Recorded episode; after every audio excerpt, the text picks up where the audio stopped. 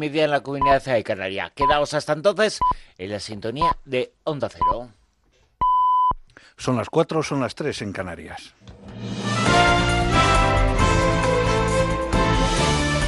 Noticias en Onda Cero. Buenas noches. El Partido Socialista perdería dos escaños en las elecciones generales del 10 de noviembre al obtener el 27,2% de los votos y 121 parlamentarios, mientras que el Partido Popular 91, 25 más, según una encuesta que publica hoy El País, que sitúa la diferencia entre el bloque de izquierdas y el de derechas en cuatro escaños. El sondeo da 157 diputados al bloque formado por el PSOE, Unidas Podemos y Más País y 153 al constituido por Partido Popular Popular, Vox, Ciudadanos y Navarra Suma, si bien para gobernar con mayoría absoluta se necesitan 176 escaños. El partido que lidera Santiago Abascal, Vox, se situaría como la tercera fuerza política con 46 escaños, mientras que Ciudadanos perdería 43 y se quedaría solo con 14 diputados. El presidente del Gobierno en funciones, Pedro Sánchez, ha subrayado que el Partido Popular está detrás de la campaña de desmovilización de la izquierda y ha lamentado que con esta iniciativa ese partido haya demostrado que no ha cambiado. Antes se financiaba en B y ahora tienen una campaña en B. En una entrevista en la sexta, Sánchez ha considerado gravísimo que se haya puesto en marcha esta campaña que los socialistas y más país han denunciado ante la Junta Electoral Central gravísimo. Nosotros hemos eh, denunciado este hecho ante la Junta Electoral Central. Hemos eh, solicitado también que la Junta Electoral Central dé curso al Ministerio Fiscal para que proceda actuar sobre un hecho mm, que puede tener consecuencias penales. El Partido Popular está detrás de esta campaña de desinformación, de intoxicación, y en definitiva al final lo que nos está demostrando es que el Partido Popular no ha cambiado. Podrán haber cambiado de líder, pero si antes se financiaban en B, hoy tienen una campaña en B. A este asunto se ha referido también esta noche la exalcaldesa de Madrid, Manuela Carmena, ha dicho en una entrevista en La Sexta que hechos como este acaban destruyendo la democracia. Es inaceptable. Si queremos de verdad destruir la democracia, sigamos por ese camino. A mí me habréis oído decir muchas veces que la democracia hay que cuidarla. Hay que cuidarla muchísimo porque es el mejor sistema de gobierno que se ha sabido que se ha sabido establecer en, el mundo en general y hay que cuidarla. Y esto acaba con la democracia. Fíjate lo importante que es que la publicidad mercantil no se permite la publicidad negativa. Y sin embargo, en algo tan importante como el gobierno, como las decisiones que se van a tomar precisamente para hacer la vida mejor para todos, consideremos que aquí no importa. El líder del Partido Popular, Pablo Casado, ha recalcado que es la única opción que puede desalojar al socialista Pedro Sánchez del Palacio de la Moncloa. En La Lalín, en Pontevedra, Casado ha pedido a los suyos que salgan a la calle pisando fuerte con el objetivo de convencer a los indecisos. Ayer Sánchez ya dijo con quién quiere pactar. Ya dijo que otra vez abre la puerta a pactar con la izquierda radical, con los de Podemos. Y a tenor de las encuestas ya admite que esa alianza la tendrá que completar con los votos de los nacionalistas que le hicieron presidente. Porque lo grave de todo esto es que es la crónica de un anuncio anunciado valga la redundancia. El candidato de Más País a la presidencia del Gobierno, Íñigo Errejón, ha defendido que los dirigentes que no sean capaces de producir un gobierno deben dar un paso atrás. Desde Valencia, Errejón se ha comprometido a cumplir con esta premisa si tras las elecciones generales no se desbloquea la investidura para un gobierno progresista. Si de estas elecciones nos sale un gobierno progresista al servicio de la gente, ¿no creéis que a lo mejor todos los que no hayamos sido capaces tenemos que dar un paso atrás y no volver a presentarnos? Yo creo que los dirigentes políticos que no son capaces de producir gobierno al servicio de la gente deberíamos dar todos un paso atrás. El presidente del PNV, Antonio Ortúzar, ha mostrado su confianza en que su partido pueda lograr el séptimo escaño en el Congreso. Durante su intervención en un acto político en la localidad vizcaína de Baracaldo, Ortúzar ha aplaudido que el cabeza de lista al Congreso por Vizcaya, Aitor Esteban, rechazara saludar al portavoz de Vox, Iván Espinosa de los Monteros, tras el debate a siete en televisión española. Este partido tiene una hoja de servicios de 125 años al servicio de la democracia.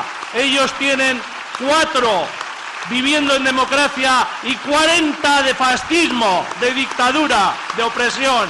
Son los herederos del que han movido ahora. Y eso nos vienen a dar a nosotros lecciones.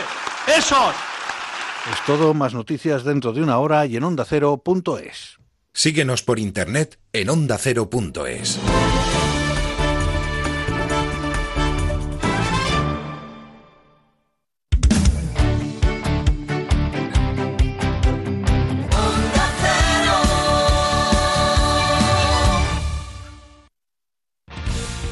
El perro y el gato. Un programa para los que tienen mascotas y los que no.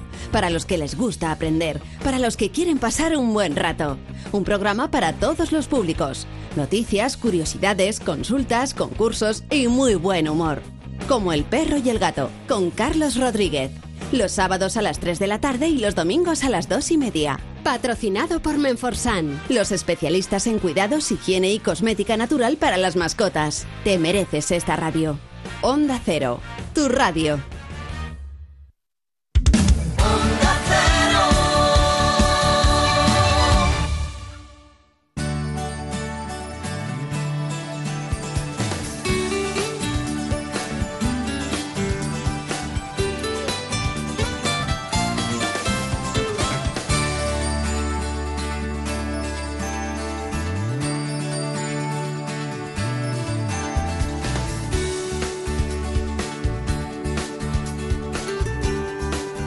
En buenas manos.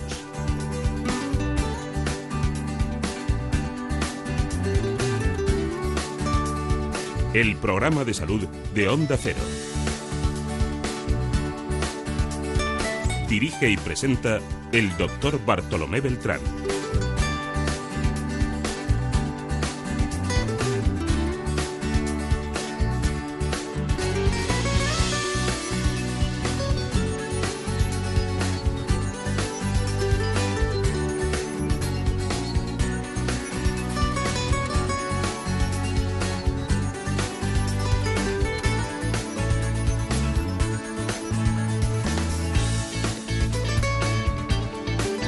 Hola, ¿qué tal? ¿Cómo se encuentran? Muy buenos días. Me alegro mucho de saludarles. Vamos a tratar en este espacio asuntos que son de plena actualidad porque son pacientes que están a efectos de problemas realmente delicados. Me refiero a las anemias, el Parkinson, la psoriasis y, como no, el cáncer de pulmón. Iniciamos el espacio con el doctor Juan Antonio Vargas, que es especialista en medicina interna del Hospital Universitario Puerta de Hierro de Madrid. Para adentrarnos en lo que son las anemias y los tipos más frecuentes, o la relación que hay entre anemia y embarazo, vamos a hablar con el doctor Vargas. Pero antes les recuerdo que nos interesa siempre oír este informe.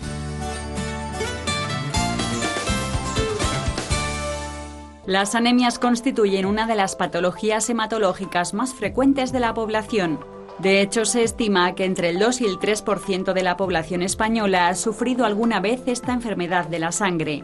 La anemia se debe a una disminución en la concentración de hemoglobina por diversas causas y la consecuente disminución de la capacidad de transporte de oxígeno a las células del organismo. Hay distintos tipos de anemia y su tratamiento dependerá de la causa que la provoca. Están las anemias carenciales, ya sea por déficit de hierro, también llamada ferropénica, o por falta de vitamina B12. Estas afectan a una de cada cinco mujeres y a casi la mitad de las embarazadas. También puede aparecer anemia a consecuencia de algunas enfermedades crónicas como el lupus, la artritis o la enfermedad de Crohn. Otros tipos son la anemia hemolítica por pérdida de glóbulos rojos, aquella por incapacidad de la médula ósea, la anemia por agrandamiento de los glóbulos rojos o cuando existen alteraciones genéticas de la hemoglobina que provocan su mal funcionamiento. Es muy difícil, es bueno encontrar a médicos de atención primaria que son auténticos internistas, ¿no? conocen en medicina de familia una especialidad polivalente en todos los sentidos, pero ir a la esencia de la medicina interna hospitalaria, de alguien que se ha dedicado toda su vida a eso, no es tan fácil. No es tan fácil encontrar un buen especialista en medicina interna. Aunque cada hospital tenga el suyo, eh, actúan muy internamente, son muy desconocidos. Tenemos la posibilidad de conocer a uno que es una auténtica referencia para nosotros. Se trata del doctor Juan Antonio Vargas, eh, trabaja en la Clínica Puerta de Hierro de Madrid y es el decano de la Universidad Autónoma de Madrid. Doctor Vargas, esto es, es curioso, ¿no? Pero tiene usted una formación eh, muy al paso, ¿no? Primero es como cuando vienen de alevines, cadetes, luego juveniles, luego pasan al primer equipo, ¿no? Y aquí pasa lo mismo, ¿no? Eh, médico especialista, primero licenciado, doctor en medicina, decano y luego en la experiencia profesional de residente, ha pasado por todas las fases. y, y siempre se le encuentra más dentro de la consulta con pacientes que, que por ahí haciendo otras cosas, ¿no? Es decir, que menos el fútbol, ¿no? Sí, de vez en sí, cuando. sí, también, también. bueno, sí, eh, realmente eh, hice la, la residencia de medicina interna en la antigua clínica Puerta de Hierro y me quedé allí. Y entonces, bueno, pues he pasado por los diferentes sitios a nivel asistencial, eh, adjunto y actualmente jefe de sección, y a nivel docente, como el Hospital Puerta de Hierro está vinculado a la Universidad Autónoma de Madrid, pues he tenido la oportunidad de ser asociado, titular, catedrático y desde que hace casi ocho años el decano de la Facultad de Medicina. Si es verdad que, no me he movido del, del sitio mmm, y eso, bueno, pues como todo, pues tiene sus cosas buenas porque de alguna manera te permite un conocimiento muy amplio de todo, pero bueno, a lo mejor también merece el, también está bien el, el, el, moverse. En mi caso, esta ha sido mi vida Claro. y, y, bueno, contento igualmente. Ya veo. Bueno, ¿la anemia es un, es, eh, es un síntoma o es una enfermedad? La verdad que es más bien un síntoma más que una enfermedad, porque mm, realmente mm, la anemia puede ser un síntoma de múltiples, múltiples enfermedades. Cuando vemos un paciente con anemia, pues hay que hacer realmente un gran, gran diagnóstico diferencial.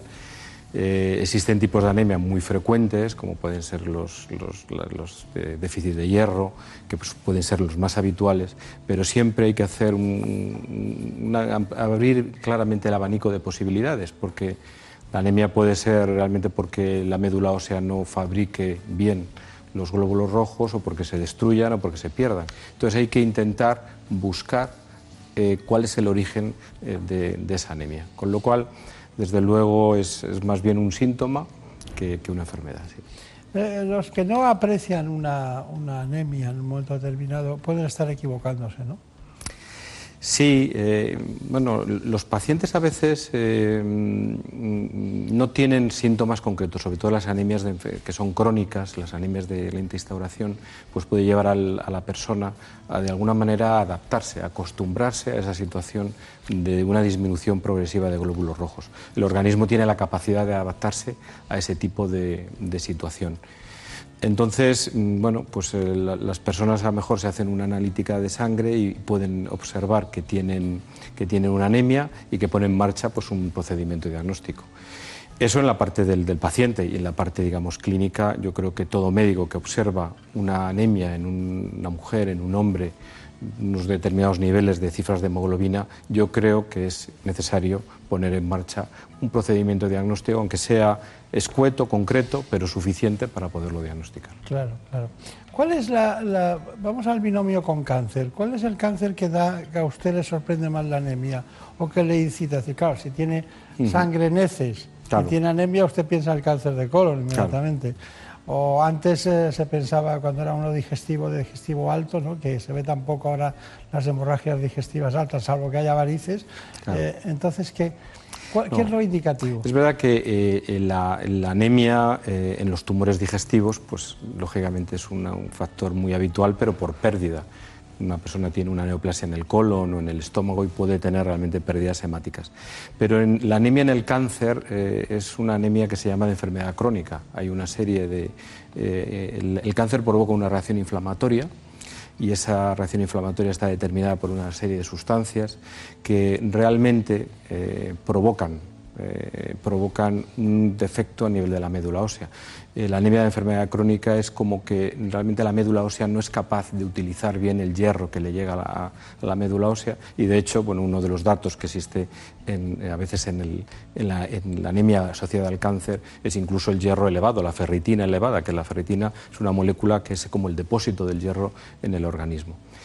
Entonces, hay anemia de enfermedad crónica, anemia asociada al cáncer unida a esta situación inflamatoria y luego está la anemia realmente por pérdidas hemáticas. La más habitual, desde luego, es el, las neoplasias de colon, en la cual hay una pérdida paulatina, progresiva, y que pone también igualmente ojo a visor. ¿no? Existen pruebas concretas, la sangre oculta en heces inicialmente para detectarlo y luego las pruebas endoscópicas. Los tumores digestivos y los tumores genito-urinarios pues son los que pueden producir realmente más posibilidades de anemia. Claro. Eh, y usted, aunque no sea ginecólogo, habrá visto pacientes con anemia que luego están embarazadas de X tiempo. ¿no?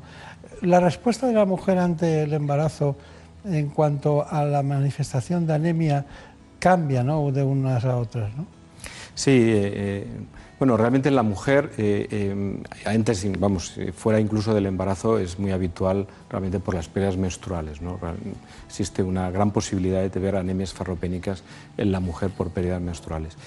Y ya luego durante el, embarazo existe una situación dilucional, en que existe una situación en que la hemoglobina baja, pero en muchas ocasiones también realmente el hierro está disminuido, con lo cual el aporte de hierro durante el embarazo es algo también muy importante, incluyendo también el, ácido fólico que se utiliza de una forma habitual también dentro del, embarazo. Eh, el embarazo es una situación hombre, que hay que estudiar de una manera aparte, porque no deja de ser una situación fisiológica y hay que tratar los casos que verdaderamente está indicado. Claro. Bueno, son las opiniones del doctor Juan Antonio Vargas, internista, eh, un gran especialista en medicina interna de la Clínica Puerta de Hierro de Madrid, también decano de la Autónoma de Madrid. Eh, luego hay, eh, dentro del mundo de las anemias, hay anemias especiales, ¿no? Ya usted ha citado la ferropénica. ¿Pero qué es una talasemia, por ejemplo? Bueno, una talasemia es una, una situación de una alteración genética de la, de la molécula de la globina que puede confundirse con, las anemias ferropénicas justamente, porque cuando uno hace el hemograma, cuando uno ve el, análisis de sangre, pues puede observar hematíes pequeños, que eso es una cuestión muy habitual que se observa en las ferropenias. Sin embargo, cuando ya uno estudia el hierro, la transferrina, la ferritina, pues desde luego en las talasemias es normal. Entonces, eh, fundamentalmente la talasemia, las talasemias que vemos son talasemias minor, que se llaman talasemias que no provocan ningún tipo de problema. Que fundamentalmente yo creo que lo importante ahí es diferenciarlas bien con, con las farropenias, porque no hay que hacer especialmente nada en este tipo de situaciones, salvo el conocer que uno lo tiene y que por tanto no tiene que, hacer ningún tratamiento. Eh, existen dentro también de lo que es el análisis de sangre pues unos, unos, valores de mucho interés. Uno de ellos es la amplitud de la distribución eritrocitaria. Cuando todos los hematíes tienen el mismo tamaño, eso es, de las talasemias, y cuando hay hematíes de diferentes tamaños, es de las ferropenias, porque de alguna manera esa médula ósea ha podido mm, producir la maduración de los glóbulos rojos en distintos momentos, en momentos en los que ha habido menos o más cantidad de hierro. Seguida hablaremos de estos asuntos en relación con con patologías ¿no?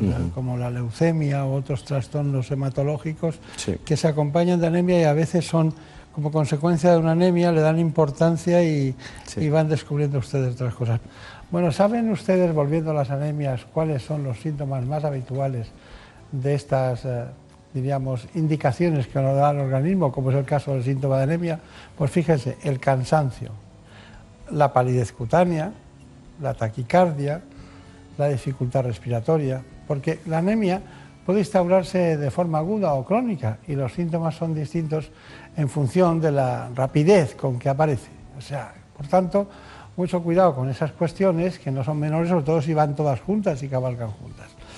Doctor Juan Antonio Vargas, seguimos con usted y me gustaría, me gustaría saber, bueno, aquí hay un problema que es hematológico, ¿no? Y en cuanto hay problemas hematológicos, pues ahí eh, los leucocitos eh, van hacia arriba, van hacia abajo, eh, se unen a otros procesos y, a otras sintomatologías y, muchos cursan con anemia que las apartamos no para distinguir los problemas.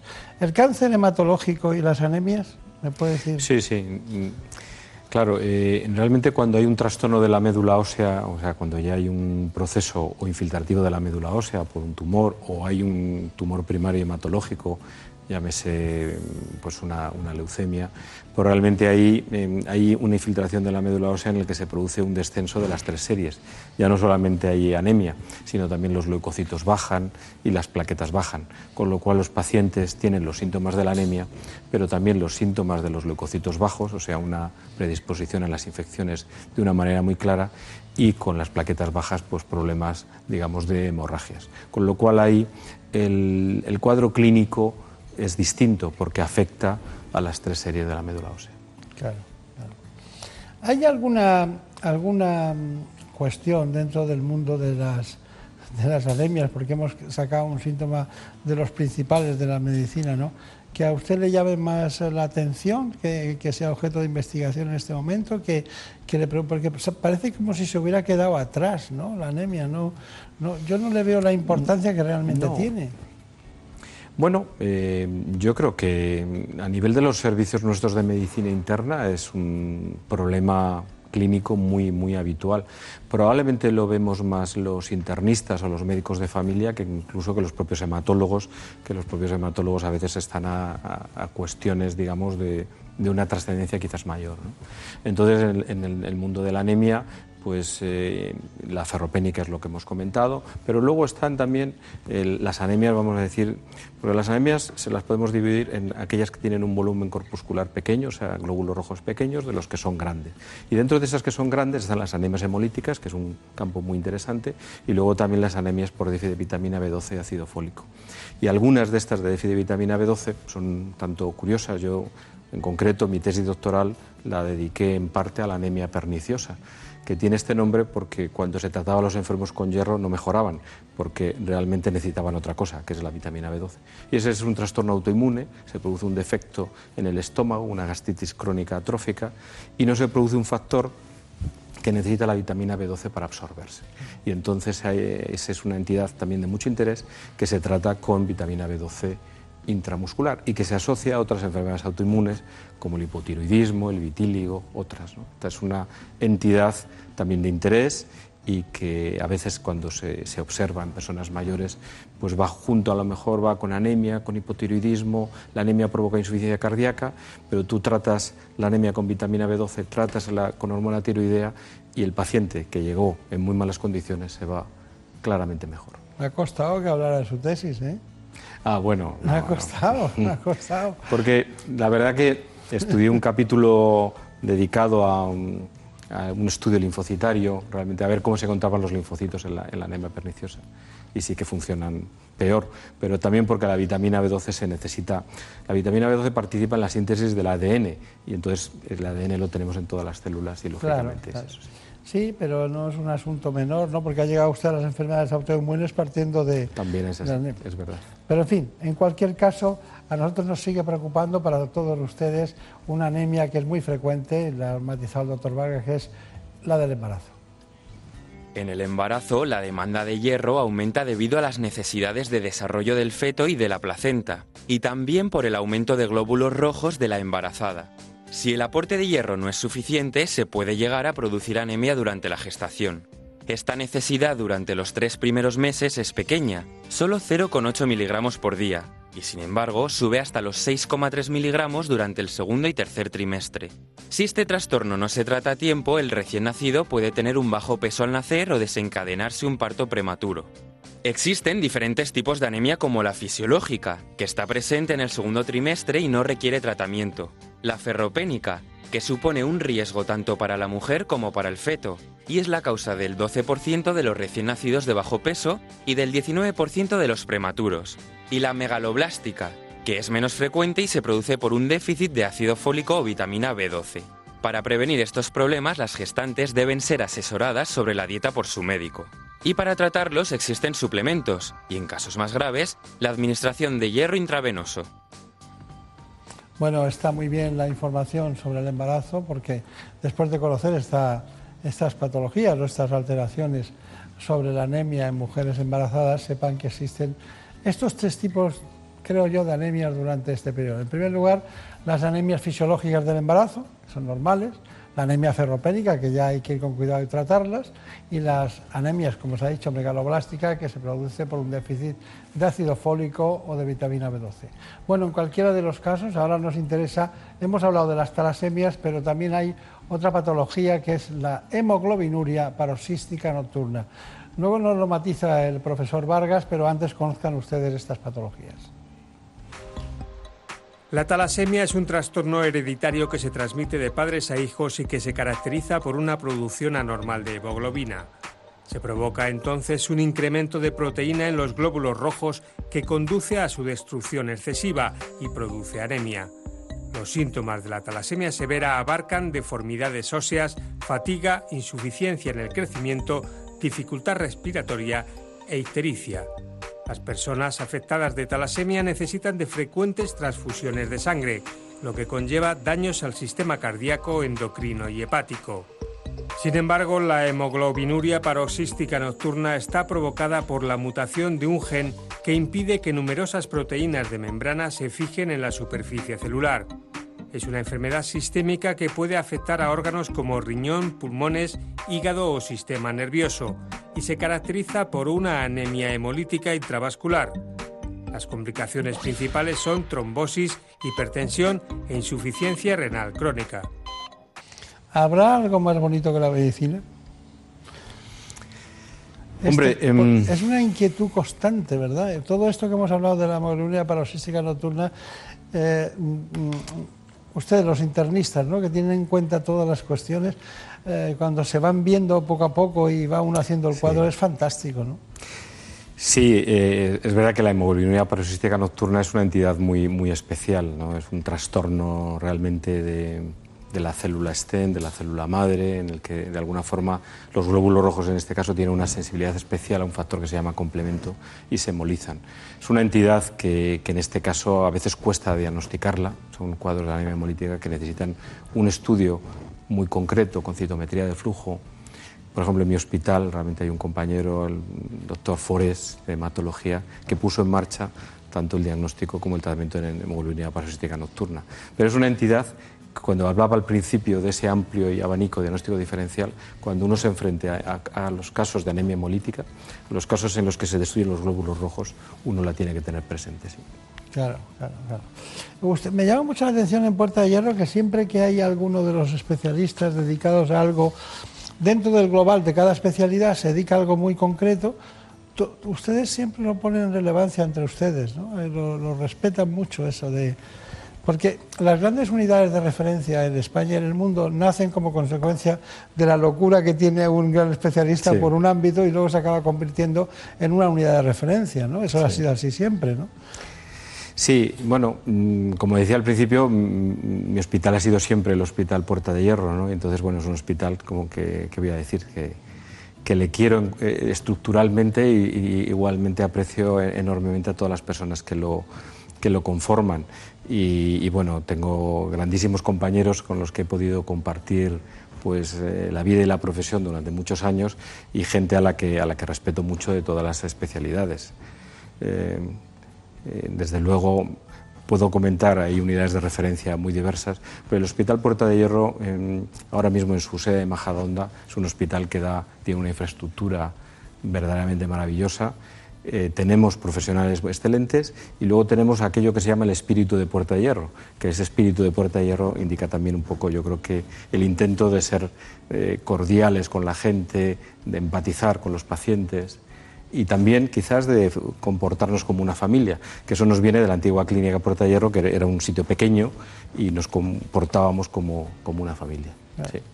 Bueno, da la impresión de que fue un hospital diferente en aquel conjunto de hospitales españoles como La Paz, Ramón y Cajal y Mm. luego Puerta de Hierro, Segovia de Arana, ¿no? donde empezaron las residencias más importantes. ¿no? Son todos ustedes de ese tropo. ¿no? Sí, eh, José María Segovia de Arana, que, que vino desde la Fundación Jiménez Díaz, de la Clínica de la Concepción, él organiza lo que es el, el Hospital Puerta de Hierro, pero no solamente la Clínica Puerta de Hierro, él realmente pone en marcha también nuestra Facultad de Medicina, fue el primer decano de la, de la Facultad de Medicina y puso en marcha todo aquello que disfrutamos ahora mismo en el Sistema Nacional de Salud, de alguna manera. Segovia de Arana y sus colaboradores, por ejemplo el profesor Vicente Rojo, pues fueron personas que tuvieron la clara evidencia de poner en marcha el sistema MIR, el Fondo de Investigaciones Sanitarias, las especialidades como la medicina de familia, eh, los técnicos de laboratorio, realmente todo aquello que ahora tenemos, incluso podemos hablar temas de educación médica, ellos estuvieron en, en- en- en los inicios y en, el, y en el desarrollo. Y entonces, bueno, pues los que hemos tenido la oportunidad de vivirlo de una manera cercana, pues lo valoramos y, y lo que nos apetece es mantenerlo y, y si podemos, dentro de, de lo posible, pues mejorarlo, pues intentarlo, claro. ¿Y, qué, y, y- y dónde está el paciente en todo ese engranaje? Pues el paciente está en el centro absolutamente de todo. El paciente es lo que, de alguna manera, eh, lo que mm, es nuestro objetivo principal, es tener que, velar por, por, su salud. ¿no? Pero yo creo que los que nos gusta eh, bueno, un internista, evidentemente, nuestras herramientas muchas veces es eh, la historia clínica, ¿no? lo que es la anamnesis y la exploración clínica. Entonces, eso nos conlleva pues, realmente la comunicación con el paciente, el trato con el paciente, el ponernos en lugar del paciente, por eso decía también antes lo de la empatía. Entonces, el hecho de tener una buena comunicación con él es una cuestión básica. Y entonces, esa comunicación conlleva también saber lo que quiere el paciente, ¿no? Verdaderamente cuáles son sus deseos, cuáles son también sus miedos, porque muchas veces eh, eh, con una conversación tranquila, relajada, puedes disminuir esa incertidumbre que lógicamente tiene un paciente cuando se enfrenta a una enfermedad. Bueno, no puedo contar todo lo que, lo que sé. Si está usted allí a las 8 y se va a las 8 de la noche. Sí, ahora mismo tengo unos, horarios, largos, sí. sí, siempre los ha tenido. No le pregunto a qué hora se levanta, pero prácticamente se lo diré ahora. Bueno, hay una cuestión muy especial antes de las conclusiones, es que es muy importante, antes de esas conclusiones, que tengan ustedes en cuenta los alimentos. Es una, no es una frivolidad, pero es algo que quiero que sepan. Los alimentos que tienen más hierro. La yema de huevo, la carne de vacuno, los mariscos nunca crudos o poco cocinados, la carne de cerdo, las sardinas, las sardinas, las almendras, las nueces, las legumbres, el plan integral, algunos cereales enriquecidos con este mineral. Eso es, eh, puede ser, digamos, la lista de los elementos fundamentales que tienen hierro. Eh, profesor Juan Antonio Vargas, hemos compartido muchas veces muchas reuniones, que no vienen al caso, médicas, científicas y tal, pero pero me gustaría que me dijera cuál es su conclusión de este tema de las anemias, eh, en concreto su conclusión definitiva para aquellas personas que con una anemia encontraron otro camino y tuvieron un cáncer, o con aquellas que no tuvieron nada, o aquellas mujeres que tienen miedo, cómo puede afectar al niño. yo, yo, creo de todos modos que la gran mayoría de las personas que tienen anemia van a tener procesos, de alguna manera, yo creo que, tratables habitualmente. ¿no? Eh, es verdad que puede haber que no lo hemos tratado, pero puede haber defectos de absorción, también por ejemplo a nivel del hierro, pues a lo mejor una anemia ferropénica puede detectar otra enfermedad como una celíaca, ¿no? una sensibilidad al gluten puede detectarlo. Yo creo mm, que lo que hay que es tomarlo en consideración, saber que bueno que muchas de las personas, sobre todo mujeres eh, jóvenes, pues van a ser pérdidas menstruales, que lo que habrá que intentar de alguna manera es controlar esas pérdidas para que no se produzca la ferropenia y luego el resto de situaciones, pues hay que estudiarlas. Evidentemente es distinto tener una anemia en un niño que en una persona mayor. La persona mayor te lleva a pensar en otro tipo de procesos, más, eh, digamos, de índole neoplásica. Y luego hay el gran grupo de enfermedades crónicas, enfermedades inflamatorias, que todas ameritan pues, realmente su estudio. Con lo cual, vamos, yo, mi, consejo es siempre dar trascendencia a la anemia, pero no, no por ello pensar que por esto voy a tener un cáncer, ni muchísimo menos, porque lo más probable dentro de la población en general es que sea un, problema que lo se pueda tratar, que se pueda controlar, llámese con hierro, llámese con vitamina B12, ya sea con ácido fólico, o si estamos hablando de problemas hemolíticos, a lo mejor con otro tipo de, de fármacos. ¿no? Claro. Bueno, pues ha sido un placer estar, ya sabe usted que que tenía una inquietud loca por los internistas, quería encontrar el mío y, lo encontré, lo encontré. Lo que pasa es que está un poco lejos de aquí, está en la clínica Puerta de Hierro. Ha sido un placer. Recuerdos a la familia, muchas gracias y mucha suerte. Muchísimas gracias.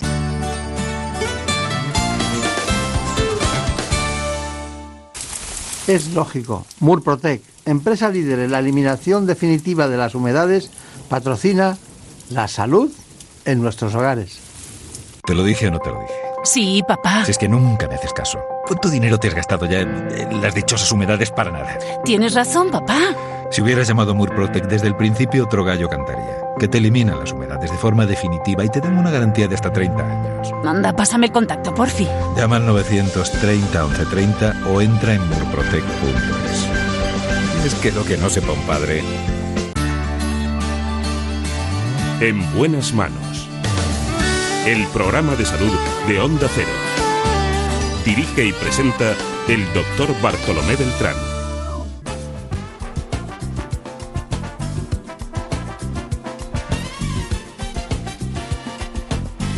En buenas manos.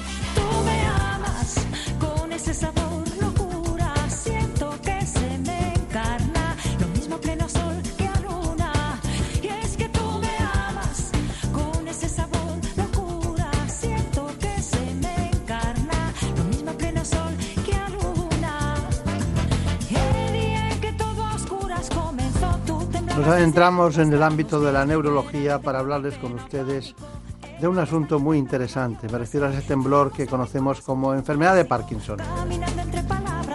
Cada año se diagnostican en España unos 10.000 nuevos casos de Parkinson. Lo hacemos acompañados de la doctora Rocío García Ramos, que es neurólogo del Hospital Clínico Universitario San Carlos de Madrid.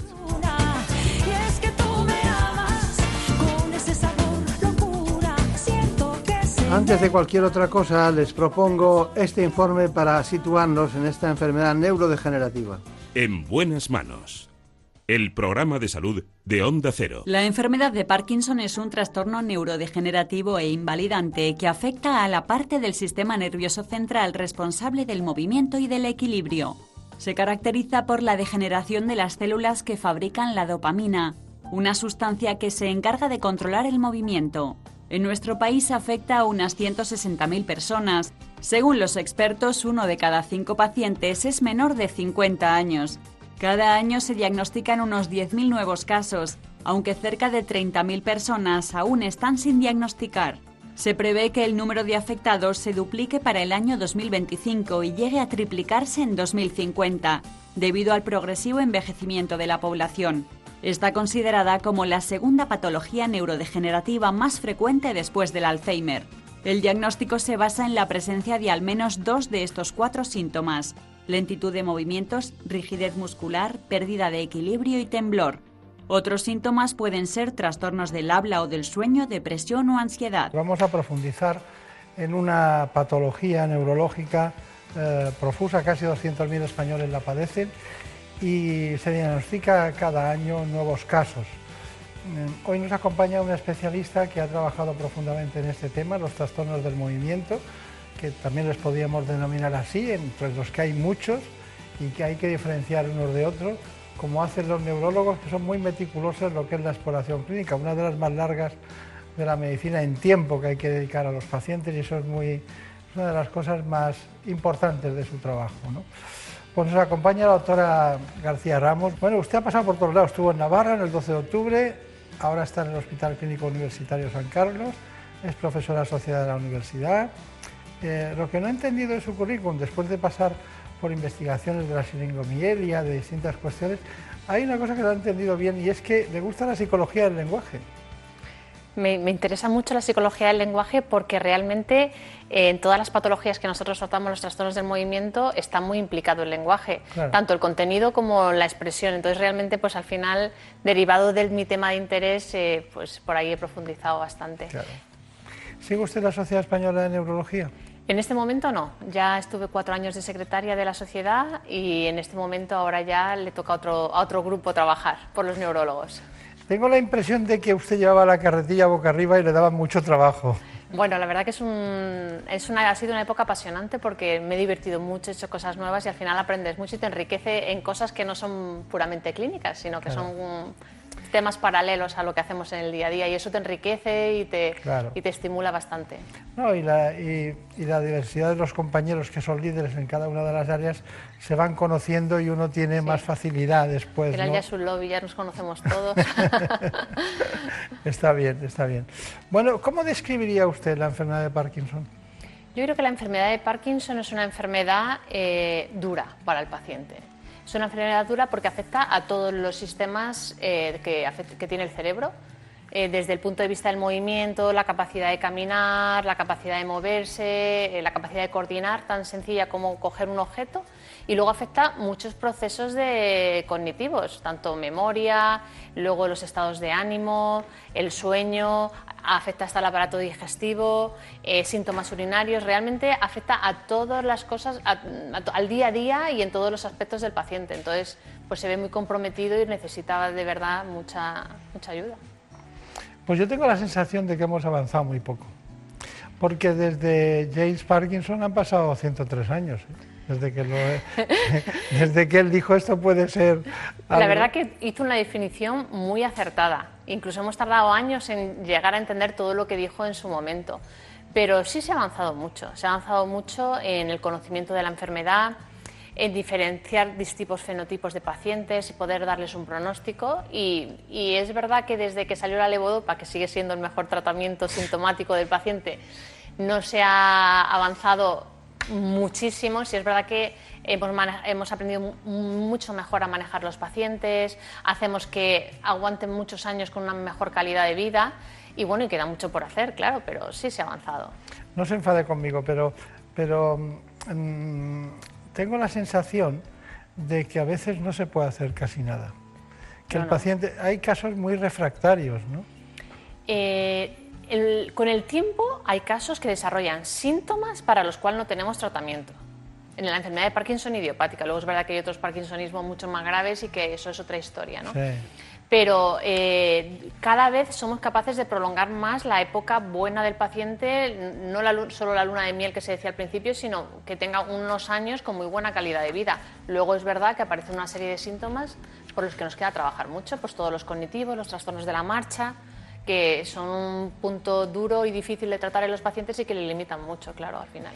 Ya, pero yo he visto pacientes que empiezan eh, con alteraciones del movimiento, el temblor, ese temblor que, que es de reposo, no es intencional, como el, de- el del cerebelo, y de repente eh, van teniendo trastornos, babean, hablan menos, se deprimen, después acaban en una silla de ruedas, perdóneme, ¿eh?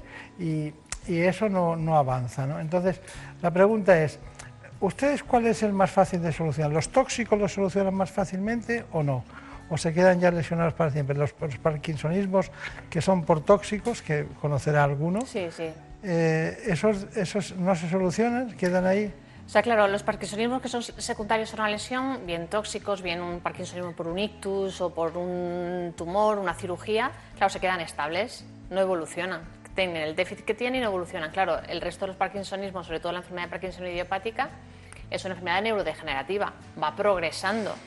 Entonces lo que tenemos que modificar es ese curso, ese, ese, ese grado de progresión que cada vez sea más lento y que desarrolle síntomas incapacitantes más a largo plazo o no llegue nunca a desarrollarlos. Claro. Claro, claro. Estamos hablando de la segunda patología neurodegenerativa después del Alzheimer, estamos hablando de la enfermedad de Parkinson y estamos hablando con una doctora especializada que es una entusiasta de esta patología, la doctora García Ramos, Rocío, que bueno, sus compañeros la conocen como una de las más entusiastas de la especialidad.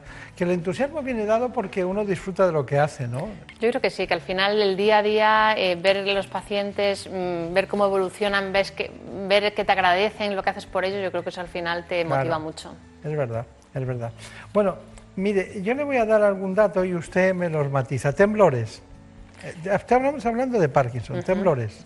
Pues es el típico en contar monedas en la mano, en la pierna o en la barbilla. Bien. Tengo otro que es movimiento lento, movimientos lentos. Pues dificultad para caminar, dificultad para levantarse, lentitud al coger las cosas. Eso se llama bradicinesia, qué palabra más bonita, ¿no? Porque la neurología ha aportado mucho al lenguaje, al, Mucho. lenguaje, al verbo me refiero. Y dígame, rigidez muscular. Es agarrotamiento, dolor de las extremidades. Eso ahora dirá alguien, eso es lo que tengo yo, ¿no? Eh, alteración de la postura o del equilibrio. Se van encorvando hacia adelante, con pasitos cortos. ¿Y la pérdida de movimientos automáticos? Pues es, por ejemplo, que al andar no bracean. Es lo más característico. ¿Los cambios del habla? Los ca- una voz bajita, que no les sale, que les cuesta pronunciar. ¿Y hay cambios en la escritura? Mucho. Hacen una micro- empiezan, eso es de los primeros síntomas a veces. Empiezan a hacer una letra que empieza normal y conforme avanza el renglón se hace chiquitita, chiquitita, chiquitita. Y dígame, eh, yo siempre digo, bueno, no- la palabra la he usado muchas veces, pero es que es, es la que más se entiende, ¿no? Que es mm, la, la enfermedad de Parkinson cabalga en muchas ocasiones con depresión. En un porcentaje muy alto, más del 50% de los pacientes tienen depresión, incluso síntomas depresivos más, una cantidad mayor. Es verdad que una depresión grave, un porcentaje más pequeño, entre un 15 y 20%, pero es un síntoma intrínseco a la enfermedad. Al- al final no solo se pierde serotonina, O sea, dopamina, si no se pierde serotonina, se pierde noradrenalina, otra- otra serie de neurotransmisores que son básicos para el estado Claro, los mental. arrastra, claro. Luego también es muy interesante que estos pacientes no solo están deprimidos, sino que están apáticos, que es un síntoma incluso más incapacitante, que es que pierden la iniciativa a hacer cualquier cosa. ¿no? Y eso además para las familias es muy duro, ¿no? porque quieren hacer algo y el paciente no quiere o no les apetece hacer nada, se quedan encerrados en casa. ¿no? Entonces Hay eso- una cara parkinsoniana. Sí, la cara triste. He perdido la expresión, he perdido la alegría. Están todo el rato con cara triste, que a veces incluso esos pacientes no están deprimidos, pero da aspecto de depresión también. Lo que es la dopamina, ¿eh? Sí, la droga de la felicidad. Lo que, lo que conseguiríamos. Bueno, más de la felicidad debe ser la serotonina, ¿no? Sí, pero la, la dopamina también es la que nos eh, da el disfrute de las cosas, ¿no? De- por eso también está muy relacionada con la usted de la suya, los pacientes. Qué difícil es bioquímicamente encontrar algo que sea igual que lo que produce el organismo, ¿verdad? Muy difícil. Bueno, en, la- en el Parkinson realmente le damos dopamina, que es muy pocas enfermedades en las que seamos capaces de dar aquello que falta, ¿no? Sí, sí, sí. Bueno, también damos insulina a la diabetes. También, también, es verdad. Y también está. Pero bueno, son otras cosas esas. Sí, pero bueno, es, es equiparable. Es equiparable, sí. Bueno, eh, bueno, ya hemos descubierto tres: dopamina para el Parkinson, serotonina para la depresión, insulina para la diabetes, ¿no? en un momento. Bueno, seguimos con lo que estamos, ¿no? que es el Parkinson. Usted ha hablado de idiopático en Ujú. algunas ocasiones, que quiere decir de causa desconocida. ¿no? Eso es. Y hay tantos. De todas las enfermedades de Parkinson idiopático, el 90%, por- de, el 90 por- de la enfermedad de Parkinson, el 90% son idiopáticos y el 10% tiene una causa genética. Sobre todo aquellos de inicio joven. Gente menor de 45 o 50 años está indicado hacer un estudio genético o incluso en pacientes en los que la carga familiar es muy alta y entonces pues a lo mejor sospechas que hay una causa hereditaria, pero el 90% son idiopáticos, es decir, de causa desconocida. Es verdad que se cree que hay una serie de factores ambientales con una predisposición genética, que ya se conocen genes que te, produ- que te predisponen al Parkinson y, se- y que pues al final desencadenas la enfermedad, ¿no? pero no se conoce realmente una etiología única como tal. Claro, claro, claro. Bueno, Javier Sanz estuvo pendiente de su tra- el trabajo suyo diario en el Hospital eh, Gregorio Marañón de Madrid y también eh, en el clínico y en ese hospital concretamente llevaron a cabo eh, un- una serie de estudios y a mí me sorprende porque dice, de- detectaron pacientes jóvenes de 50 años. ¿no? A veces no debuta antes el Parkinson. Tenemos pacientes hasta con veintitantos años, o sea que hay muy- pues, es hacer un estudio genético antes a la- aquellos pacientes que empiezan antes de los 50 años, porque claro, tienen un inicio muy joven, ¿no? Claro. Pero aparecen hasta en 20, 30 años, tenemos bastantes. sí. Claro. Bueno, ¿conoce usted el bastón inteligente? Sí, he oído hablar de él, sí. Sí.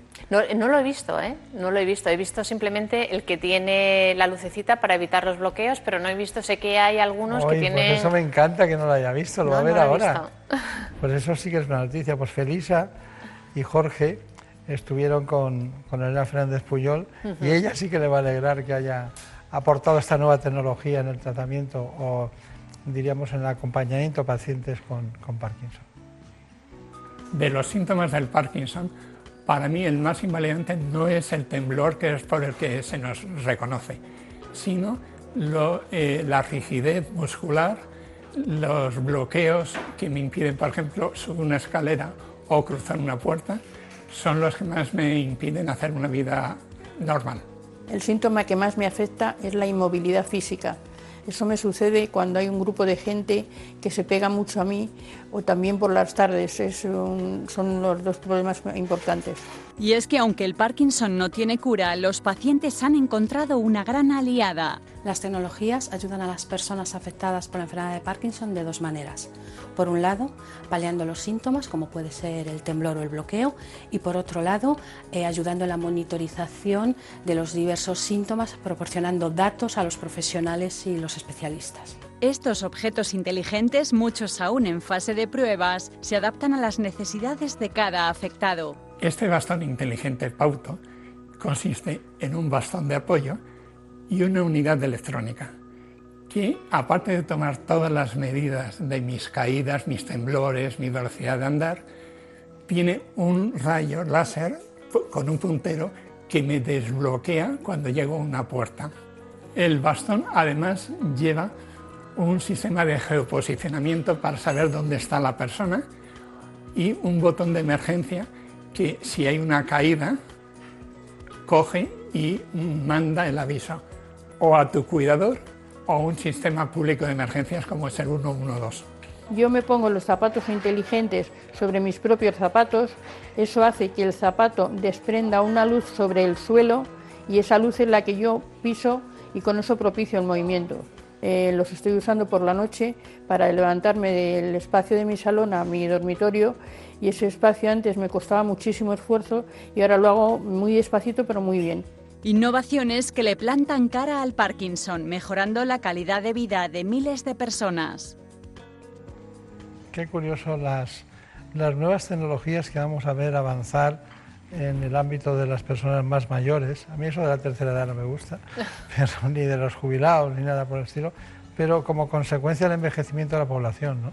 Hombre, yo creo que Estas eh, dos son una ayuda increíble. y hay que utilizarlas porque están en el día a día. Por ejemplo, ahora eh, se están haciendo muchos ensayos clínicos con, el, con smartphone para monitorizar la situación motora del paciente. Es decir, no solo estas ayudas que hemos visto que les ayudan a desbloquearse del freezing, sino mm, s- dispositivos que ellos llevan.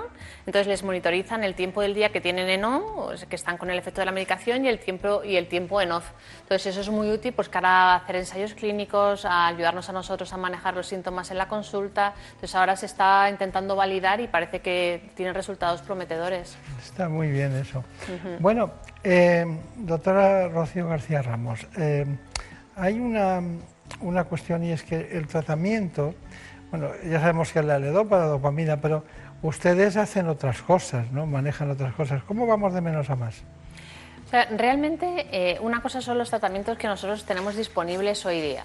Nosotros empezamos normalmente con ayudantes dopaminérgicos, no son fármacos, de entrada no ponemos levodopa en la mayoría de los pacientes, sobre todo en los jóvenes, en los mayores sí, y intentamos poner fármacos que nos permitan ahorrar levodopa a largo plazo para no intentar ponerles demasiadas dosis y de esa manera intentar mm, que tengan una situación motora no fluctuante durante más años, ¿no? porque si no al final la dosis acumulativa de levodopa es lo que al final hace que los pacientes pues fluctúen mucho. Entonces, bueno, pues hay un montón de fármacos que nos ayudan a eso, eh, agonistas dopaminérgicos, inhibidores de la MAO y con bueno, un montón de fármacos que al final hacen que el paciente pues esté bien. ¿Qué pasa? Que la propia enfermedad te lleva a las fluctuaciones motoras. Eso significa que hay momentos del día que están bien y momentos del día que están mal. Una vez que los pacientes ya tienen cuatro o cinco dosis de medicación eh, o bloqueos muy invalidantes a lo largo del día durante un periodo de tiempo razonable, pues tienen que pasar ya lo que nosotros llamamos terapias de segunda línea.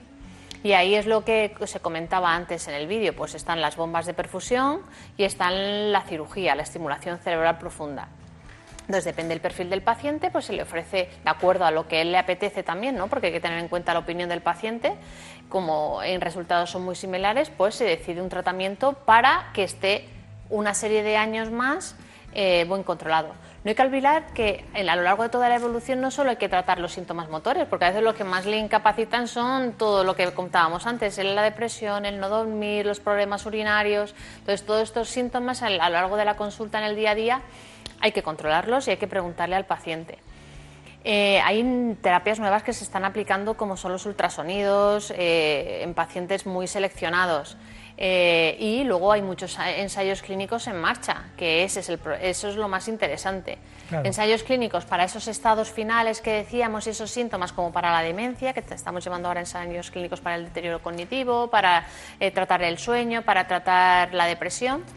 Y lo que más nos interesa sobre todo son los ensayos clínicos para fases iniciales. Es decir, eh, todo la- lo que se llama la inmunización, la terapia biológica para evitar que esa proteína que está matando neuronas por acumularse de forma normal no lo haga, bien con la vacuna o bien metiendo anticuerpos y con terapias biológicas. O sea, que es primo hermano del Alzheimer. Primo hermano, son proteinopatías. Cada uno, eh, de- el Alzheimer se posita proteína tau y betamiloide y en el Parkinson sin nucleína. Y en otras, pues en las taupatías como en las parálisis Cada, cada enfermedad, en función de la proteína que se acumule, empieza a degenerar en un sitio diferente. Claro. Estamos hablando de, del mismo te- tejido que recibe una proteína diferente, pero que le causa un daño también diferente. Porque se acumula en un sitio diferente, claro. Son todas enfermedades muy, muy similares en la hora de la ¿Y neurodegeneración. qué hacen ustedes cuando el paciente tiene eh, una depresión importante y es parkinsoniano? Pues primero, de- lo más importante es detectarlo, detectarlo en el día a día, estar pendiente y, que, y, y que, y intentar eh, que el paciente o la familia no lo refiera. Y por supuesto tratarlo, tratarlo, no puedes tener un Pero pa- ¿cómo? a la vez. Simultáneamente, sí, Sí. sí, con antidepresivos. Hay una serie de antidepresivos especialmente recomendados para pacientes con enfermedad de Parkinson porque no producen efectos secundarios importantes y claro, mu- muchísimos de nuestros pacientes eh, tienen antidepresivos, tienen ansiolíticos, tienen hip- hipnóticos, eh, para tratar agresividad, para tratar alucinaciones que muchos de estos pacientes también tienen. Fármacos como en el Alzheimer para la memoria. O sea, al final, estos pacientes te puedes encontrar un paciente a lo mejor que tiene 15, 20 pastillas para la misma enfermedad, cada una tratando un síntoma diferente, claro. Bueno, muy interesante todas estas cuestiones, pero tengo la sensación de que estamos en la periferia en muchas ocasiones. Sabemos la, que es curioso que sabemos la sustancia que lo provoca, ¿no?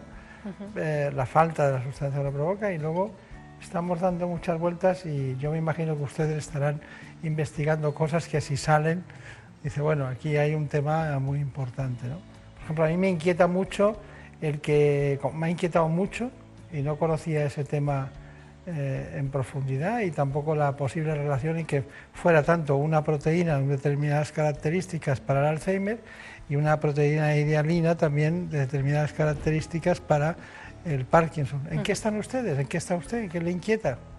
A mí me inquieta el, de- el frenar el curso de la enfermedad, realmente el disponer de un fármaco que nos modifique la enfermedad y que pare la progresión. Yo creo que ese sería el éxito de, de- terapéutico más importante en la enfermedad de Parkinson. De hecho, toda la todos los ensayos clínicos en inmunización, tanto activa como pasiva, que están en marcha, eh, van en ese camino y eso es la verdad que va a ser muy prometedor y yo espero que de aquí en los próximos 5 o 7 años tengamos resultados de algún ensayo clínico que esté en marcha y de algunos que van a empezar. O sea, yo creo que eso va a ser el mayor reto. Y luego también es muy importante el diagnóstico precoz y un buen tratamiento de los pacientes, un abordaje multidisciplinar y ah, tratando todos los síntomas que, que tienen y poniéndole hincapié en una atención cercana y completa. ¿no? Yo creo que eso también al final mejora mucho la calidad de vida y, y- los pacientes lo agradecen y, llevan mejor la, la enfermedad. Está bien. Bueno, ¿se imagina alguna vez un titular de esos de Nature o de algún sitio que dicen un equipo de investigadores dirigidos por la doctora Rocío García Ramos ha encontrado una vacuna contra, contra el Parkinson? ¿no? Hombre, ¿Sería eh, posible? Vamos a ver, nosotros eh, realmente lo que esperamos es participar en alguno de los ensayos clínicos realmente que se lleven Claro, a cabo claro. en esto, ¿no? Entonces, claro, esperemos contribuir, por supuesto, y nuestros pacientes sobre todo que se ofrecen Claro. en estas, en- para estas investigaciones, ¿no? Pues esperaremos, Por supuesto, esperaremos. por supuesto. Muchas gracias por venir. Me No, ha gracias encantado a verla de nuevo. por inventarme. No sé si me gusta tanto que haya dejado de ser mm, eh, secretaria general de la Sociedad Española de Neurología, porque sus compañeros la echarán de menos muchísimo. Eso espero. Bueno, muchísimas Gra- gracias.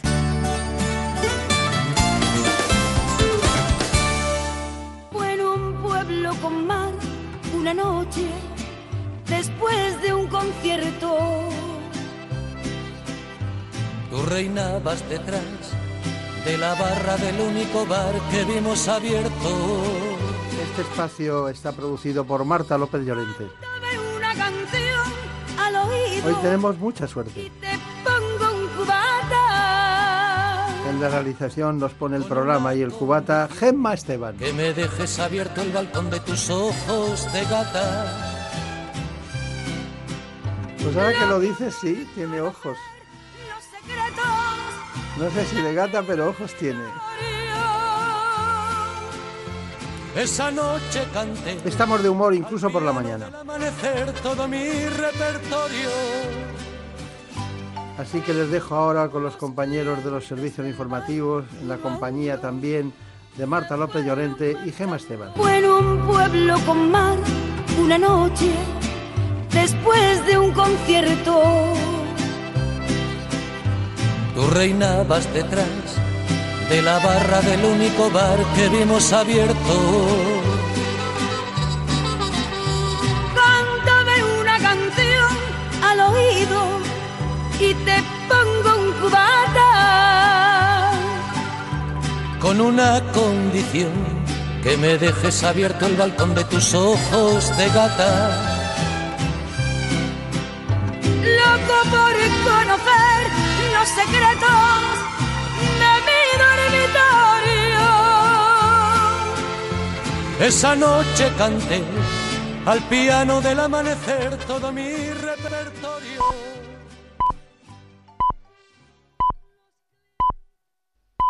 Son las 5, son las 4 en Canarias.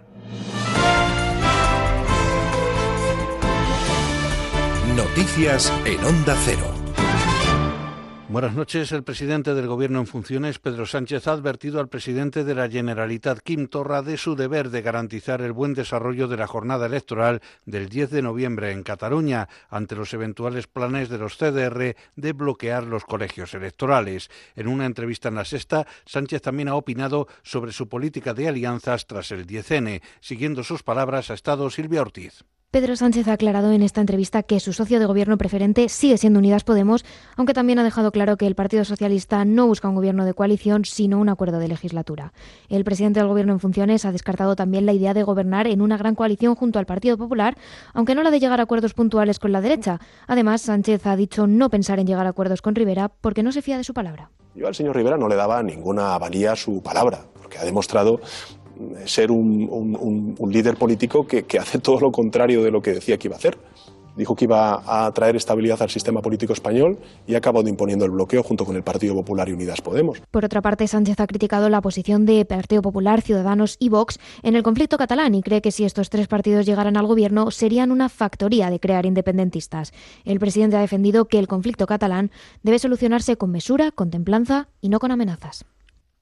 También en la sexta, Vox y el PNV se han vuelto a enzarzar en el debate electoral a ocho celebrado esta noche. El secretario general de Vox, Javier Ortega Smith, ha acusado a los nacionalistas vascos de haber pactado con Hitler. Por su parte, el PNVista Aitor Esteban ha censurado a los de Santiago Abascal por tener a Franco como referente.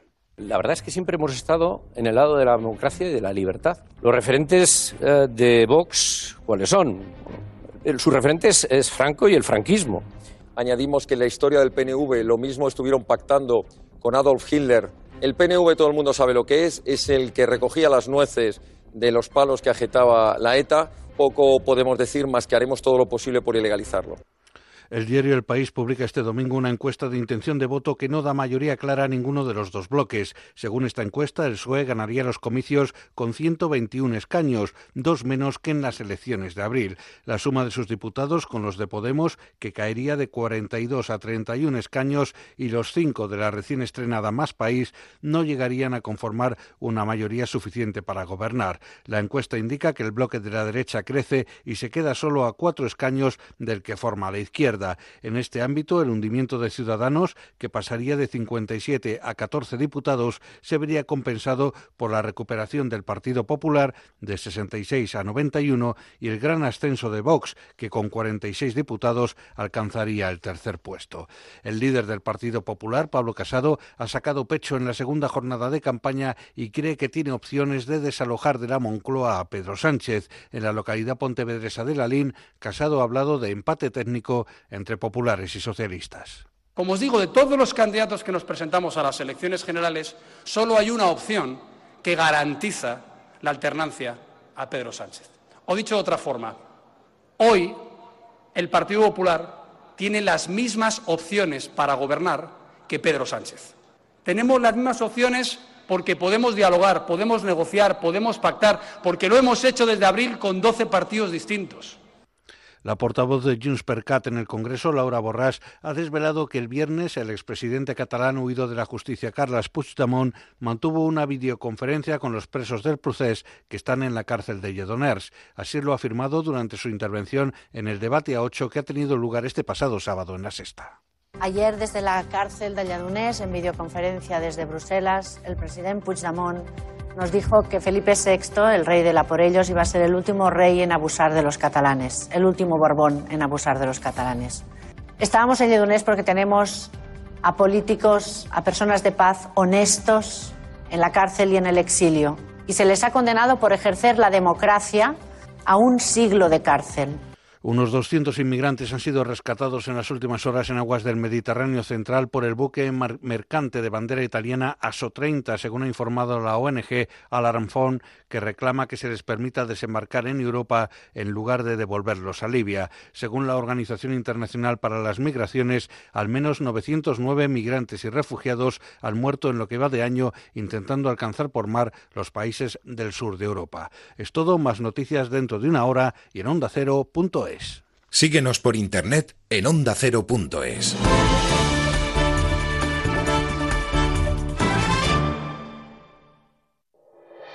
Este domingo, pendientes de todo el deporte en Radio Estadio. A las 2 de la tarde en la web, en la app y en el 954 de la onda media de Madrid, Villarreal Athletic de Bilbao. Y a partir de las 3 en todas las emisoras de Onda Cero, Osasuna Alavés, Celta Getafe, Leganés Eibar y Granada Real Sociedad. Atención especial a los encuentros de Segunda División. Y en motor, Gran Premio de Malasia de Motociclismo y Gran Premio de Estados Unidos de Fórmula 1. Este domingo en Radio Estadio, con Antonio Esteba y Javier Ruiz Taboada. Te mereces esta radio. Onda Cero, tu radio.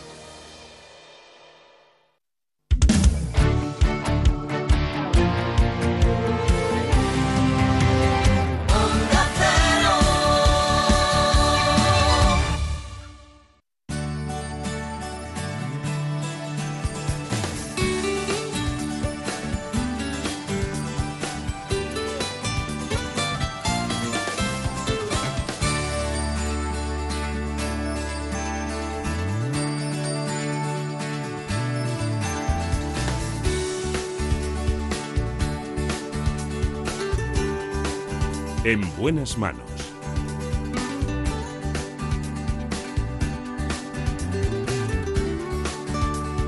El programa de salud de Onda Cero. Dirige y presenta el doctor Bartolomé Beltrán.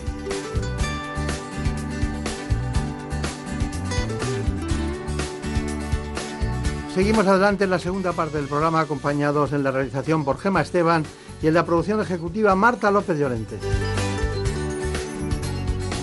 Vamos a adentrarnos en un tema dermatológico de gran profundidad también en todos los órganos y aparatos. Me refiero al caso de la psoriasis. Lo vamos a hacer con el doctor Pablo de la Cueva, que es dermatólogo del Hospital Infanta Leonor de Madrid. Más de un millón de personas padecen psoriasis. Una enfermedad que tiene un gran impacto no solo en la piel, sino en la autoestima. Así que les propongo este informe para que conozcan cuáles son las coordenadas de la psoriasis.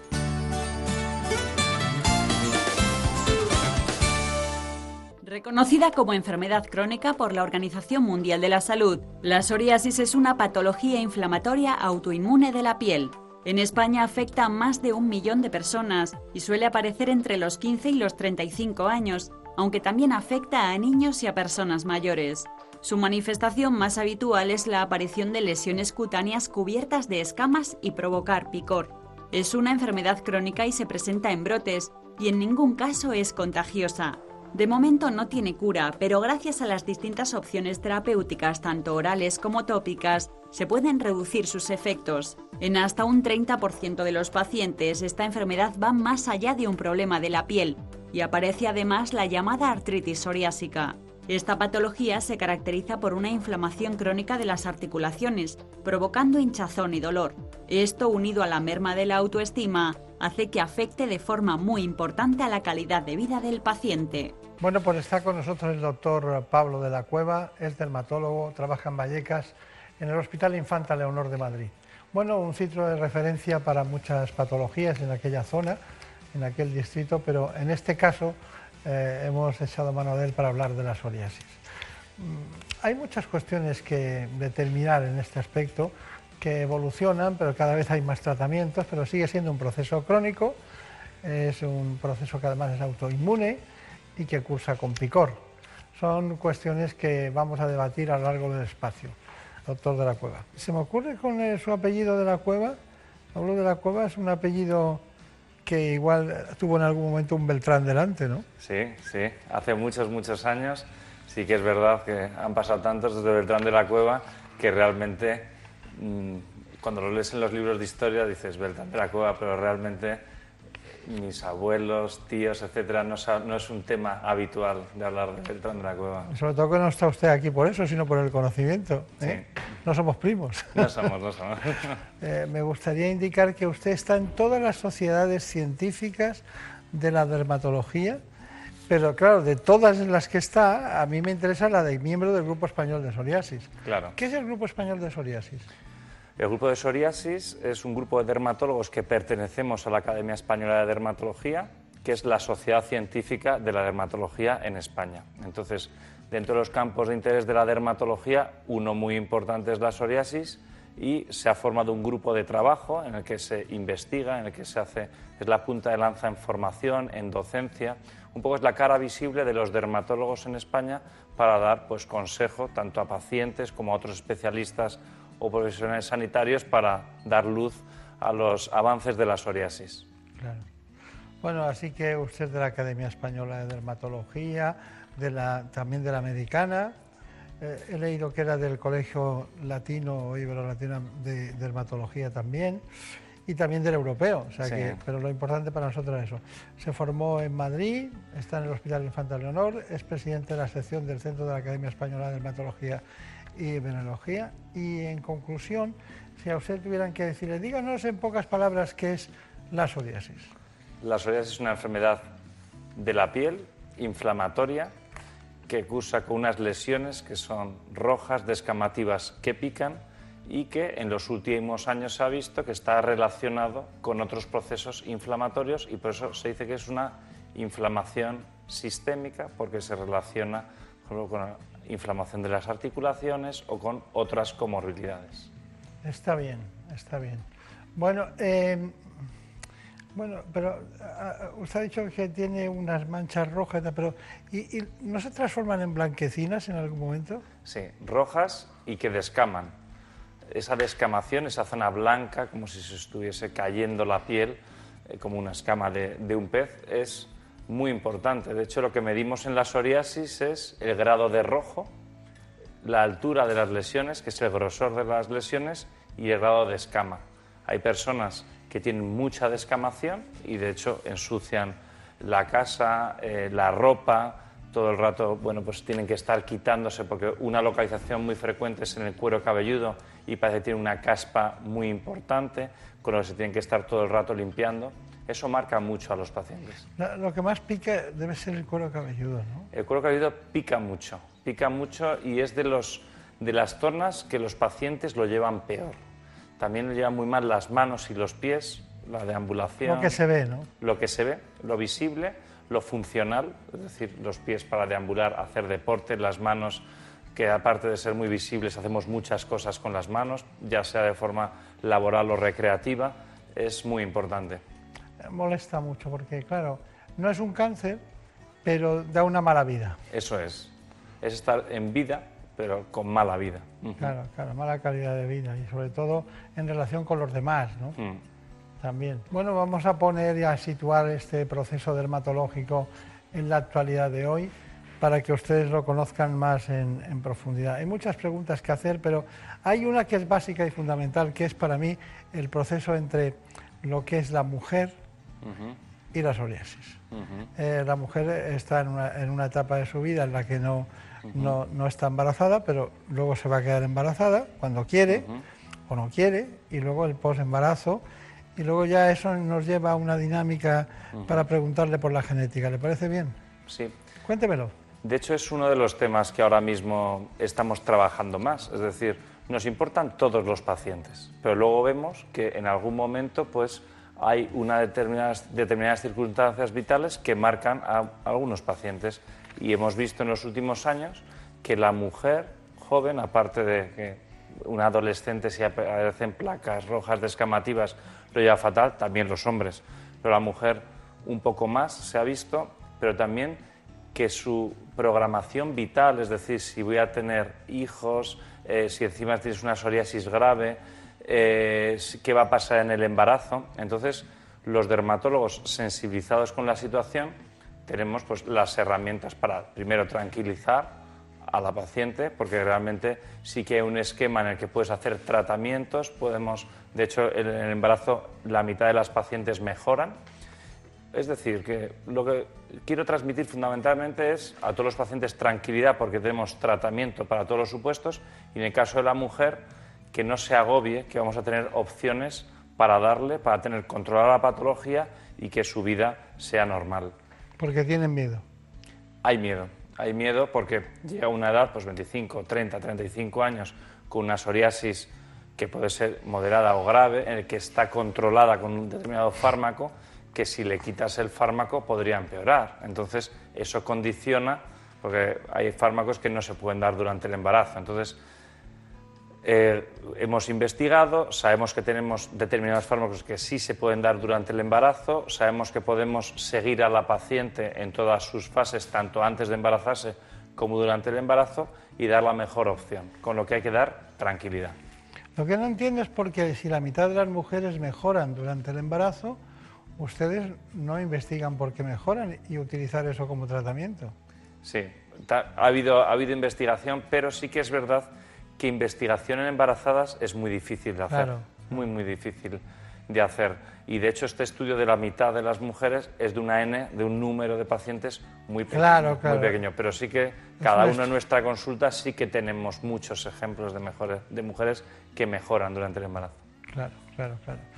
Bueno, y hay uno de los, eh, de los ya como consecuencia de, de- de la unión de un hombre y una mujer, como consecuencia de sus relaciones y, y que tienen un pequeño o una pequeña, pues habrá miedo a la herencia, ¿no? Claro. Entonces, la psoriasis es una enfermedad genética, es decir, que está escrito en nuestros genes, en nuestro código genético, tener más probabilidad de tenerla o no, pero no es hereditaria como tal. Es decir, si tengo padres con psoriasis, voy a tener yo psoriasis. Hay más probabilidad que la población general, pero aún así hay que decir a los pacientes eso, que no por tener psoriasis sus hijos van a tener psoriasis, que de todas formas, eso, que si tienen cualquier lesión consulten y que, bueno, que tienen marcado, marcado genético, pero que estén tranquilos también. Está bien, está bien. Bueno, cualquier, si ahora mismo dejáramos el programa, fíjese lo que nos queda todavía, Ujú. habríamos centrado bastante menos el tratamiento y el diagnóstico, que es de visu, ¿no? Ujú. Porque ustedes ven una psoriasis por WhatsApp y saben que lo es, ¿no? Sí, que una de las condenas que tenemos los dermatólogos es el WhatsApp. Yo creo que todos en la población, pero que pronto te envían... Cuénteme eso, cuénteme eso. Sí, sí, eso es una cosa a A debatir. mí me piden a dermatólogos también. imágenes por WhatsApp. Claro, claro, claro. Pero, y muchas veces la pedimos. A mí también hace que estés más unido muchas veces a tu familia, a tus amigos, porque te mandan, pero muchas veces es difícil. Muchas veces es difícil con una foto hacer el diagnóstico, pero sí que puedes aproximarlo. Has comentado la psoriasis, la psoriasis sí que clínicamente se ve muy bien y en las fotografías habitualmente se reconoce bien. De hecho, los exámenes que teníamos en la Facultad de Medicina muchas veces eran casos clínicos con una iconografía, con una fotografía. Pero aún así, eso, que el WhatsApp de determinados dermatólogos están llenos de fotos y sí que... y No, sí y a que veces una- cánceres como epiteliomas eh, vasocelulares o se ven y son es- pueden ser susceptibles de ser otra cosa. ¿no? Claro, claro. Hay Y que en tener cambio mucho estamos hablando de cáncer, ¿no? Hay que ser cauto, hay que ser cauto. Bien. Bueno, eh, nosotros seguimos adelante con, con este asunto, pero hay una, hay una otra cuestión que me llama mucho la atención y es que voy a empezar en esa fase que siempre se olvida, ¿no? Ha habido mucho bulo en el tratamiento de la, de la psoriasis. Un millón de personas, que quizás más. Y recuerdo una, época que iban a Cuba a hacerse blanqueamientos a Cuba y cosas por el estilo, que en realidad no servían para nada. ¿no? ¿Me puede decir usted, yo tomo nota, cuáles serían los tratamientos más adecuados para psoriasis de menos a más? Vale. Aunque sabemos que no se cura. Perdóneme, pero sabemos que no se cura. Pero, pero tengo dos puntos que me inquietan. Uno es ese y la otra la artritis psoriásica. ¿no? Fantástico. Pues eh, de menos a más. Es decir, lo primero que tenemos que ver es el paciente, cuánta psoriasis tiene, es decir, qué extensión o qué localizaciones tiene, y también qué calidad de vida tiene el paciente, que de hecho tenemos cuestionarios para medir la calidad de vida, aparte de preguntar al paciente. Con esas dos dimensiones, es decir, lo físico, lo que se ve, y cómo lleva el paciente, tenemos que darle el mejor tratamiento. Y de menos a más, en las formas muy localizadas, empleamos tratamientos tópicos. Tópicos que se tienen que adecuar perfectamente a la zona. Si es cuero cabelludo, mejor un líquido o una espuma. Si es una zona muy descamativa o manos y pies, más cremas o pomadas. Si es mucha extensión, tenemos espumas o tenemos emulsiones. Sería el tratamiento tópico. Fundamentalmente, los principios activos más conocidos son los corticoides y la vitamina D o combinación de los, de los dos. Siempre explicando muy bien al paciente cómo se lo tiene que dar para que sea totalmente seguro. Si tenemos más extensión, una opción es la fototerapia, son los rayos ultravioleta que se dan en centros sanitarios habitualmente y es una emisión de rayo ultravioleta que es justo antiinflamatoria. Quita la inflamación de la psoriasis y por tanto blanquea las lesiones. Y ya el siguiente paso, en formas moderadas y graves, como ha indicado el vídeo, en lo que ya hay mucha extensión o que no ha sido eficaz el tratamiento tópico y el paciente tiene mucha repercusión de su calidad de vida, comentas con él la opción de tratamiento sistémico, que ya pueden ser pastillas o inyecciones, habitualmente o el sistémico clásico o los biológicos que tenemos desde hace 15 años aproximadamente. Ese sería el esquema general. Y luego lo del término individualizar. Cada paciente es un mundo y realmente nos tenemos que adaptar. Decíamos antes que es crónica, que siempre lo van a tener, pero hay algún porcentaje de pacientes que tienen psoriasis que se llama eruptiva, que incluso pueden tener brotes, pero después blanquear ellos solos en unos meses. Es decir, que cuando tenemos el primer diagnóstico de psoriasis y han pasado solo unos meses, también hay que comentarle esta posibilidad de que hay un porcentaje que podría estar durante muchos años sin lesiones. Muchas veces nos vienen a consulta ya después de años y años. Es muy improbable que se le quite. Pero esos primeros diagnósticos de psoriasis eruptivo podríamos indicarle que hay un pequeño porcentaje que remitiría solo. Bueno, eh, nosotros hemos preparado, a pesar de todo, para incidir una información sobre artritis psoriásica. La psoriasis es una enfermedad inflamatoria autoinmune y crónica de la piel, pero que puede desencadenar otros problemas de salud. Gran parte de los pacientes sufren además una inflamación de las articulaciones, la llamada artritis psoriásica. Otros síntomas son dolor, hinchazón y dificultad de movimiento. Aunque se desconoce su causa, se cree que es la consecuencia de una suma de factores genéticos, inmunológicos y ambientales. De hecho, un 40% de los pacientes tienen familiares cercanos afectados. El tratamiento de la artritis psoriásica varía en función de cada paciente, dependiendo de la intensidad de las articulaciones inflamadas y de la gravedad de las lesiones cutáneas. Y aunque para aliviar las articulaciones se requiere reposo, en esta patología es necesario practicar ejercicio físico diario para evitar la atrofia. Bueno, esta es la aportación de Elena Fernández Puyol a este tema, Eh, pero también tenemos otra cuestión que queremos tratar y es el que muchos pacientes necesitan algún que otro consejo complementario, ¿no? Mantener un estilo de vida saludable es fundamental para combatir la psoriasis y la artritis psoriásica. Estas patologías producen dolor y en el caso de la artritis, inflamación en la zona afectada. Y para que mejoren los síntomas, es recomendable evitar hábitos perjudiciales. El estrés, el sobrepeso, el colesterol elevado, una piel poco hidratada y el consumo de tabaco y alcohol son los grandes enemigos de estas enfermedades. Además, mantener una alimentación poco equilibrada puede ser un factor desencadenante, de ahí que los expertos recomienden llevar una dieta saludable, combinada con ejercicio físico moderado y un régimen en casos de sobrepeso, sin olvidarnos de la ingesta abundante de agua para mejorar la hidratación corporal y eliminar toxinas.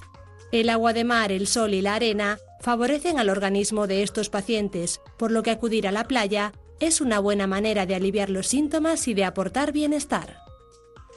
Bueno, acudir a la playa siempre está bien, ¿no? Siempre está bien. De todas formas, eh, una cuestión. Usted, hemos hablado de biológicos, de biológicos, ha- usted ha hablado de, de, diríamos, de pastillas, ha dicho, bueno, cápsulas, pastillas, tal, pero luego ha dicho eh, tratamientos con inyectables. De los, de los biológicos no ha dicho nada. eh, porque bueno, es meterse en un territorio en el que la elección del biológico eh, lleva compromisos profesionales en todos los sentidos o experiencias clínicas también pueden ser. ¿Por qué no ha hablado de los biológicos? Bueno, he hablado de los sistémicos clásicos y de los inyectables que son los biológicos y realmente estos fármacos biológicos han cambiado muchas vidas. O sea, los tenemos aproximadamente desde hace 15 años en, en psoriasis y han ido saliendo muchos. Yo en una primera entrevista con el paciente, aunque tenga una psoriasis leve, le cuento todo lo que tenemos.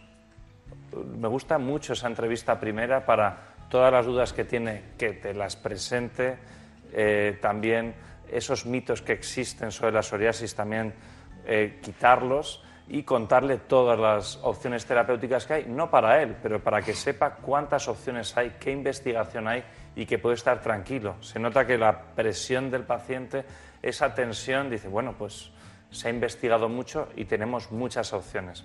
Y en biológicos, desde la primera familia que apareció, han aparecido muchos fármacos. De hecho, estos nombres de los fármacos biológicos muchas veces cuando se lo comentas al paciente es como chino, porque son nombres muy complejos. Y no solo los que tenemos ahora, sino que se va evolucionando. Este mismo año hemos tenido dos aprobaciones, por ejemplo, en las comisiones de, de farmacia de los distintos hospitales, el Ministerio aprueba fármacos, estamos en ensayos clínicos de nuevos fármacos, es decir, que es vivo todavía aunque tengamos muy buena eficacia y seguridad con los fármacos actuales, todavía se intenta siempre mejorar un poco más. Claro. Bueno, yo creo que si, en el caso de que yo tuviera psoriasis, que, eh, no la tengo, pero yo le pediría a usted que me tratara con un- algún biológico. ¿eh? Y además, así evitaríamos incluso a lo mejor la posibilidad de la artritis eh, psoriásica o la mitigaríamos un poco.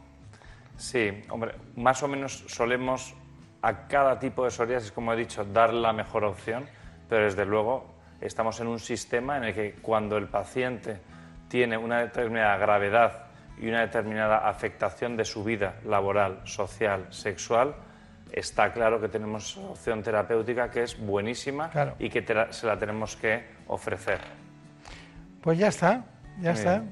Ha sido un placer. ¿Alguna conclusión así especial? ¿Alguna, algún axioma, alguna frase, algo que quiera indicarnos? Pues yo creo que ahora mismo lo que más apetece siempre es que el paciente con psoriasis que, haya, que hace muchos años que no ha ido a un dermatólogo, que acuda porque realmente todo esto ha de informarse. Y luego también que todos los colegas, no solo dermatólogos, sino primaria, enfermería, psicología, etcétera, transmitan esta información que es tan valiosa.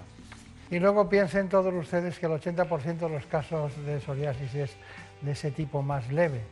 Y por tanto, eh, si están en esa fase, hay que procurar eh, que eso se frene en algún momento gracias a muchas cuestiones que se retroalimentan, porque la comorbilidad de la patología también es muy posible que ayude a que se mantenga.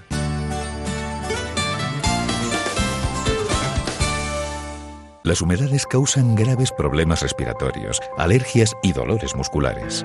No pongas en riesgo tu salud y acaba con ellas para siempre. Ponte en manos de Murprotec. Pide tu diagnóstico gratuito, personalizado sin compromiso y con una garantía de hasta 30 años. Contacta en el 930 1130 o en murprotec.es. Para tu tranquilidad, Murprotec. Garantía de calidad.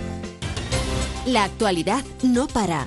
Por eso los fines de semana también te acercamos todas las noticias. Esto es lo que está pasando ahí fuera. Pedro Sánchez, que este sábado recibía una oferta que se ha permitido rechazar y envía también un Y desde México, Mamen, no llegan buenas noticias. Y seguramente estemos hablando de una de las imágenes ¿De qué del... se habla hoy en otros lugares del planeta? Rusia, Xavi Colás. En Rusia se acabó lo de fumar. Estamos ya en el Reino Unido con Celia Maza. El Partido Conservador inicia... Vamos ahora hasta Italia, Darío Menor. La sentencia del Tribunal Y Constitucional. cerramos en Israel con Hanna Beris. En Israel la semana que termina ha sido muy política. Noticias fin de semana con Juan Diego Guerrero.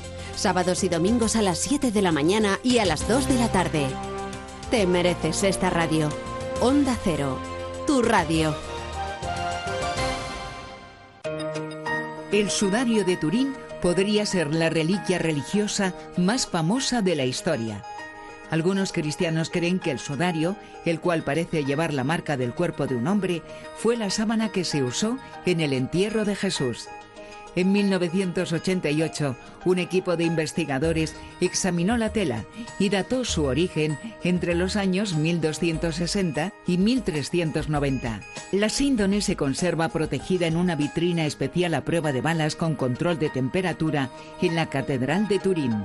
Si quieres conocer nuevos datos y las últimas investigaciones sobre los asuntos más interesantes y misteriosos de la historia, escucha La Rosa de los Vientos, sábados a la una de la madrugada y domingos a la una y media.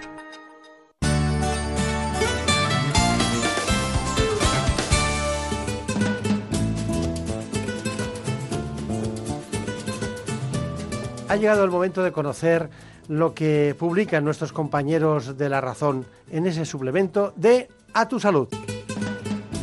Saludos desde La Razón. Esta semana en A Tu Salud alertamos sobre los daños de las casas de apuestas en el término de la salud. Los rasgos del nuevo juego patológico causan diabetes, ansiedad y conducen incluso al suicidio en muchos casos desmontamos las bondades de la kombucha, un té fermentado que preparado sin control puede contener bacterias tales como la salmonela y estafilococos. También contamos cómo el sarampión borra la memoria del sistema inmune y cómo vacunarse contra esta infección sirve para evitar una amnesia inmunológica de hasta tres años. En la contra, el patinador Javier Rodríguez nos cuenta por qué se operó la vista y cómo es su vida tras la retirada de la competición a nivel profesional. Estos son solo algunos de los contenidos. Encontrarán más información en las páginas del suplemento a tu salud y durante toda la semana en nuestra página web www.larazón.es barra a tu salud. Sin más, que pasen una feliz semana. En buenas manos. El programa de salud de Onda Cero. Dirige y presenta el doctor Bartolomé Beltrán.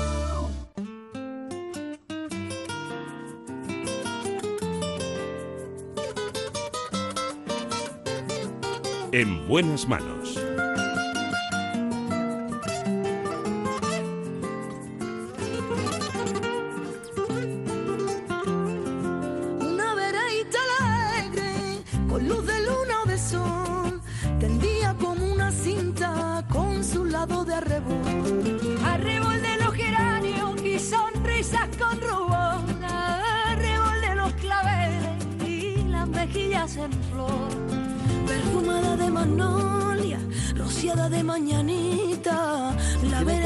Porque ya sabemos lo que les gusta. Los ojos, la luna.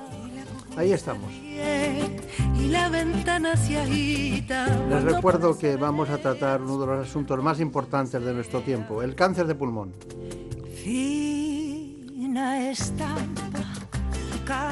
Lo vamos a hacer con un especialista en oncología, es jefe del servicio del Hospital Puerta de Hierro de Madrid. Se trata del doctor Mariano Provencio.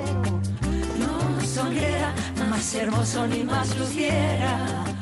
Caballero, y en tu andar, andar reluce la cera al andar, andar.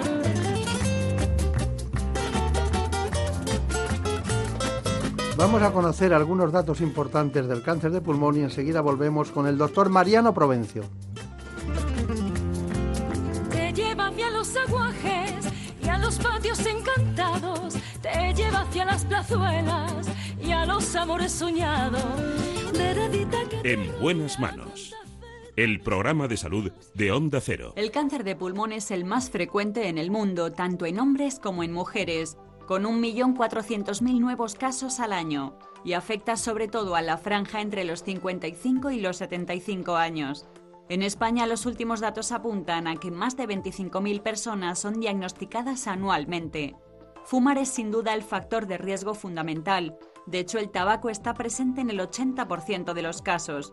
Por este motivo, la mejor forma de prevenir la aparición de la enfermedad es abandonar este hábito. Además, existen otros factores ambientales o genéticos que pueden favorecer el desarrollo de este tumor. Más de la mitad de los diagnósticos se realiza en fases avanzadas, debido a que sus síntomas son inespecíficos, cansancio, tos o pérdida de apetito.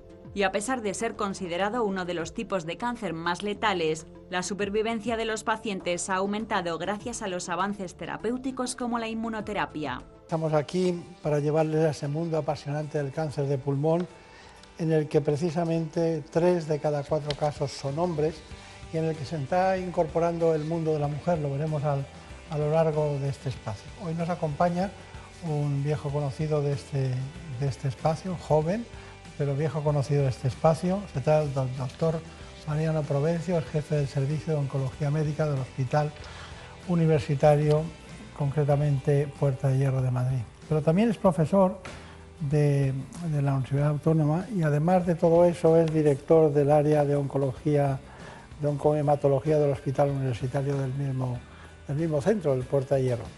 Hay que, hay que entender que lo más importante de estos especialistas es que se dedican a la, eh, concretamente, investigación, docencia y asistencia, los que le permite hacer avanzar las cosas en un conjunto eh, que en la disciplina de una especialidad avanzan al unísono ¿no? y se van incorporando gracias a ellos a todos los niveles.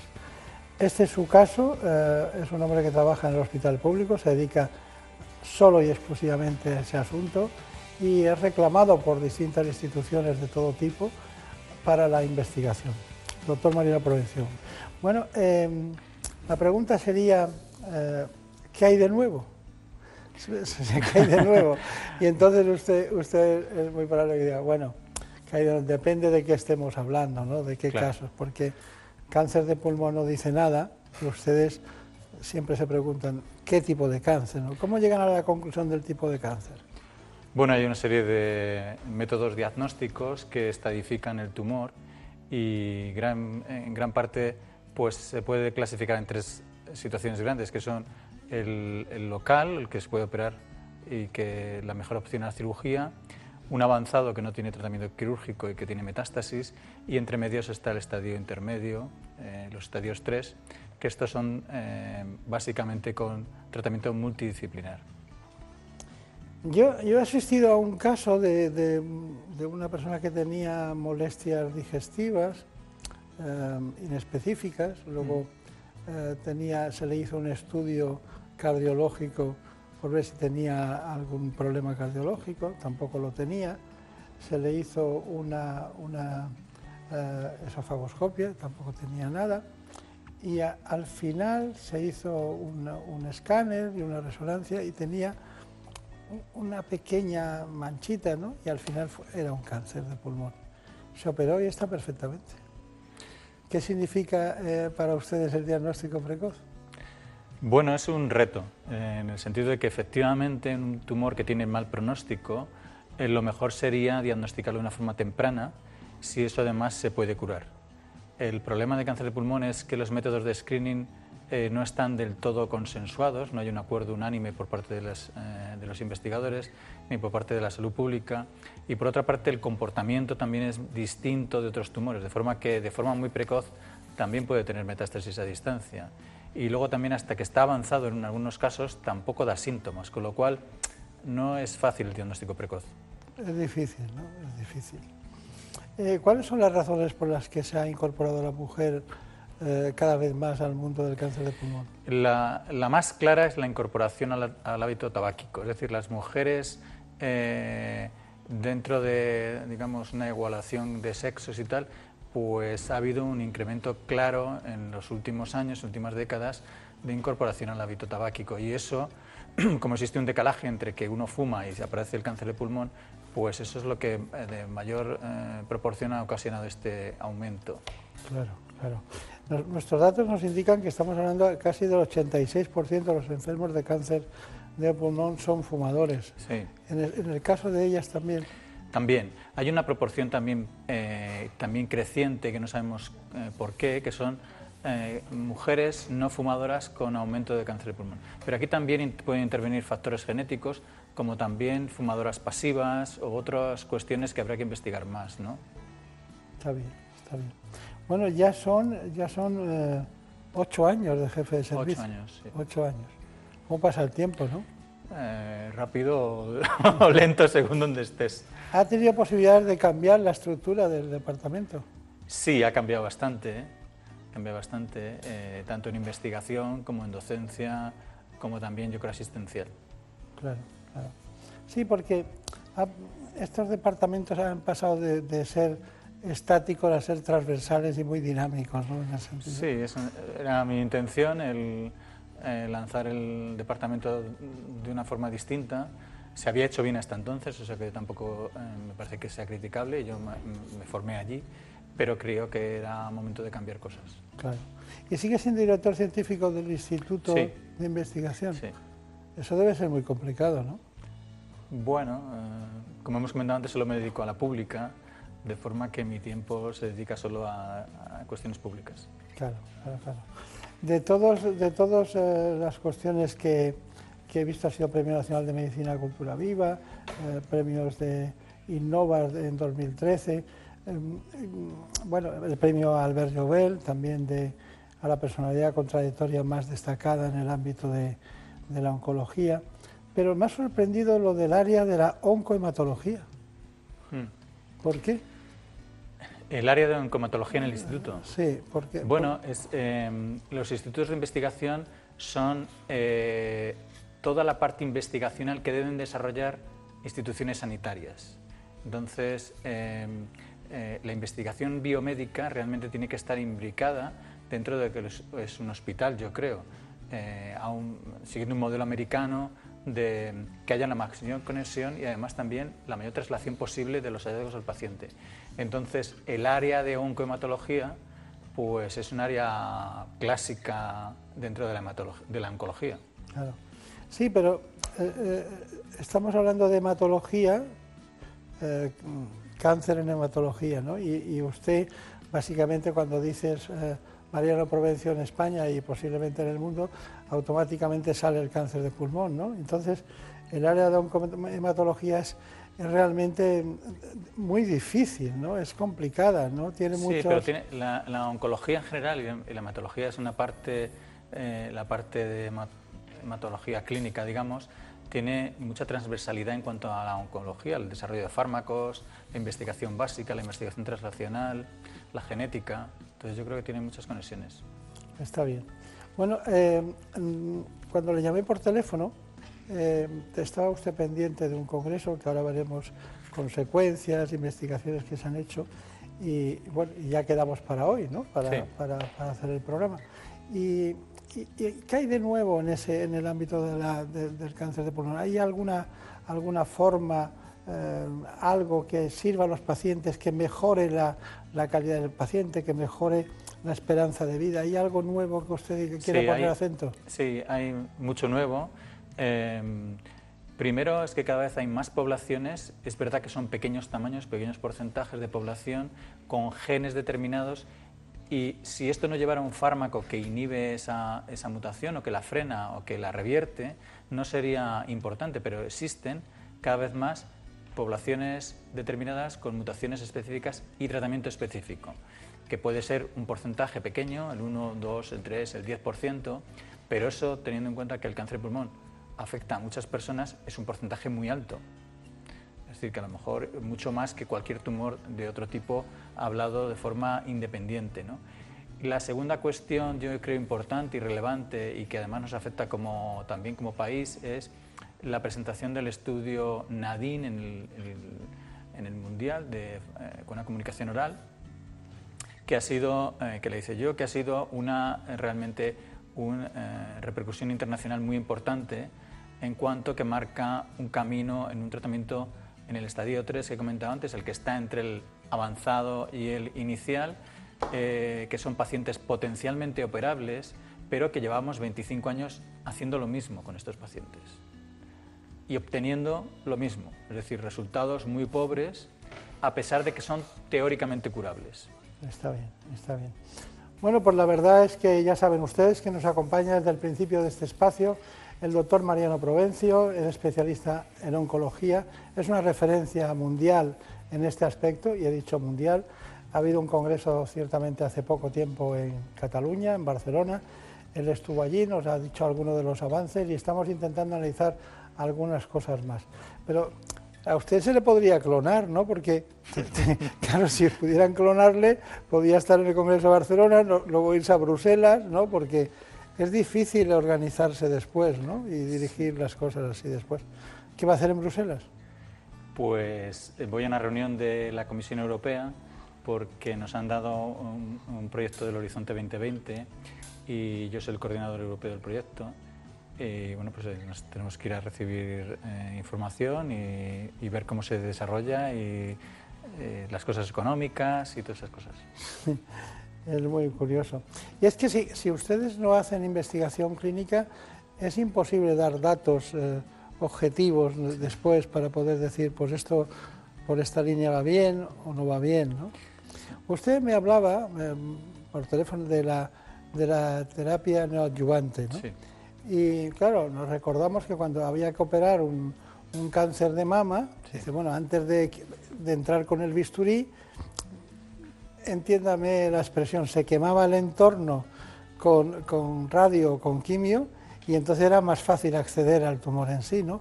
Eh, ¿qué, qué semejanzas y distancias hay en esto en el cáncer de pulmón? Sí, eh, efectivamente, el, el cáncer de mama se ha utilizado durante mucho tiempo, la quimioterapia pre-cirugía y eh, lo que, las diferencias que hay, pues en cáncer de mama se obtenían unas tasas de respuesta completa o muy importante altas y eso es un subrogado de supervivencia global. Y cuanto más necrosis producías en el tumor con la quimio previa, más posibilidades tenía la paciente de vivir más. ¿no? Y esto es un subrogado que está eh, eh, más o menos admitido. Y siempre que, se, que no se puede hacer cirugía de entrada, pues es una opción eh, válida y además eso, como digo, tiene un subrogado de supervivencia. En el cáncer de pulmón la diferencia es, nosotros con la quimioterapia tradicional, pues obteníamos unas tasas de respuesta patológica completa, es decir, del 100% en torno al 4%. Entonces, eh, bueno, es lo que hemos estado haciendo durante tiempo, pero realmente repercutíamos poco sobre la supervivencia, porque el subrogado que teníamos de supervivencia global, que es la necrosis, es un porcentaje pequeño. Es verdad que mejor que nada. Es verdad que podíamos operar pacientes que a lo mejor no podías operar, pero en un porcentaje pequeño de pacientes mejorábamos la supervivencia. Está bien, está bien. Bueno, pues eh, eh, se ha puesto aquí, nosotros venimos hablando de la biopsia líquida, eh, cambio de tema absoluto, mm, mucho tiempo, ¿no? Y mi, mi equipo siempre dice, tenemos que hacer la biopsia líquida también eh, como el gran avance diagnóstico en el cáncer de pulmón. Hemos ido y hemos estado con la doctora Tocha Romero y ella nos ha indicado cómo se realiza esta prueba diagnóstica. Por biopsia líquida entendemos una serie de abordajes que lo que pretenden es obtener información de los tumores de manera no invasiva, es decir, a través de una simple extracción sanguínea obtenemos eh, información molecular de los tumores, bien sea por el análisis de las células tumorales circulantes o bien sea eh, por el análisis de lo que se llama el ADN eh, tumoral circulante. Pues lo que hacemos es centrifugar eh, esta sangre de manera que separamos lo que es la fracción líquida de la sangre, que se llama plasma, de, la fracción celular que, que se queda abajo por sedimentación al centrifugar. En este plasma está disuelto el ADN circulante libre y una pequeña proporción de este ADN circulante libre es ADN tumoral. Este ADN lo vamos a extraer del plasma eh, mediante, en nuestro caso, un proceso automatizado, eh, un robot que realiza la extracción de este ADN, que luego es el que eh, someteremos al análisis. Una de las maneras que tenemos de analizar el ADN tumoral circulante es la PCR digital, que es una técnica.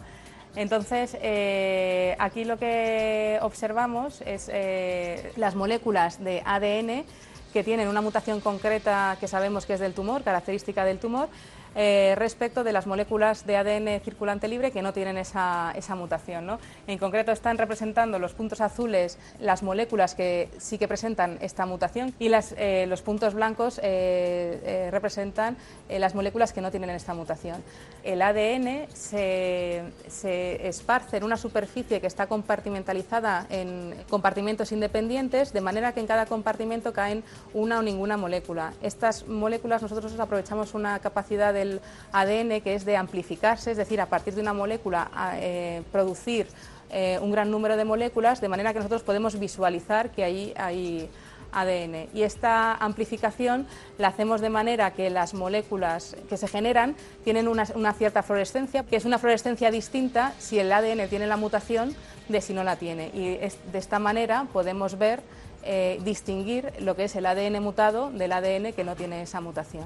De manera que la biopsia líquida no solamente sirve para identificar qué pacientes se pueden beneficiar de una terapia o de otra, o eh, diagnosticar un tipo de tumor, sino que podemos monitorizar a lo largo del tiempo. Es una herramienta también para monitorizar a lo largo del tiempo el paciente porque la cantidad de ADN tumoral circulante libre sabemos que eh, es útil y se correlaciona bien con la masa tumoral.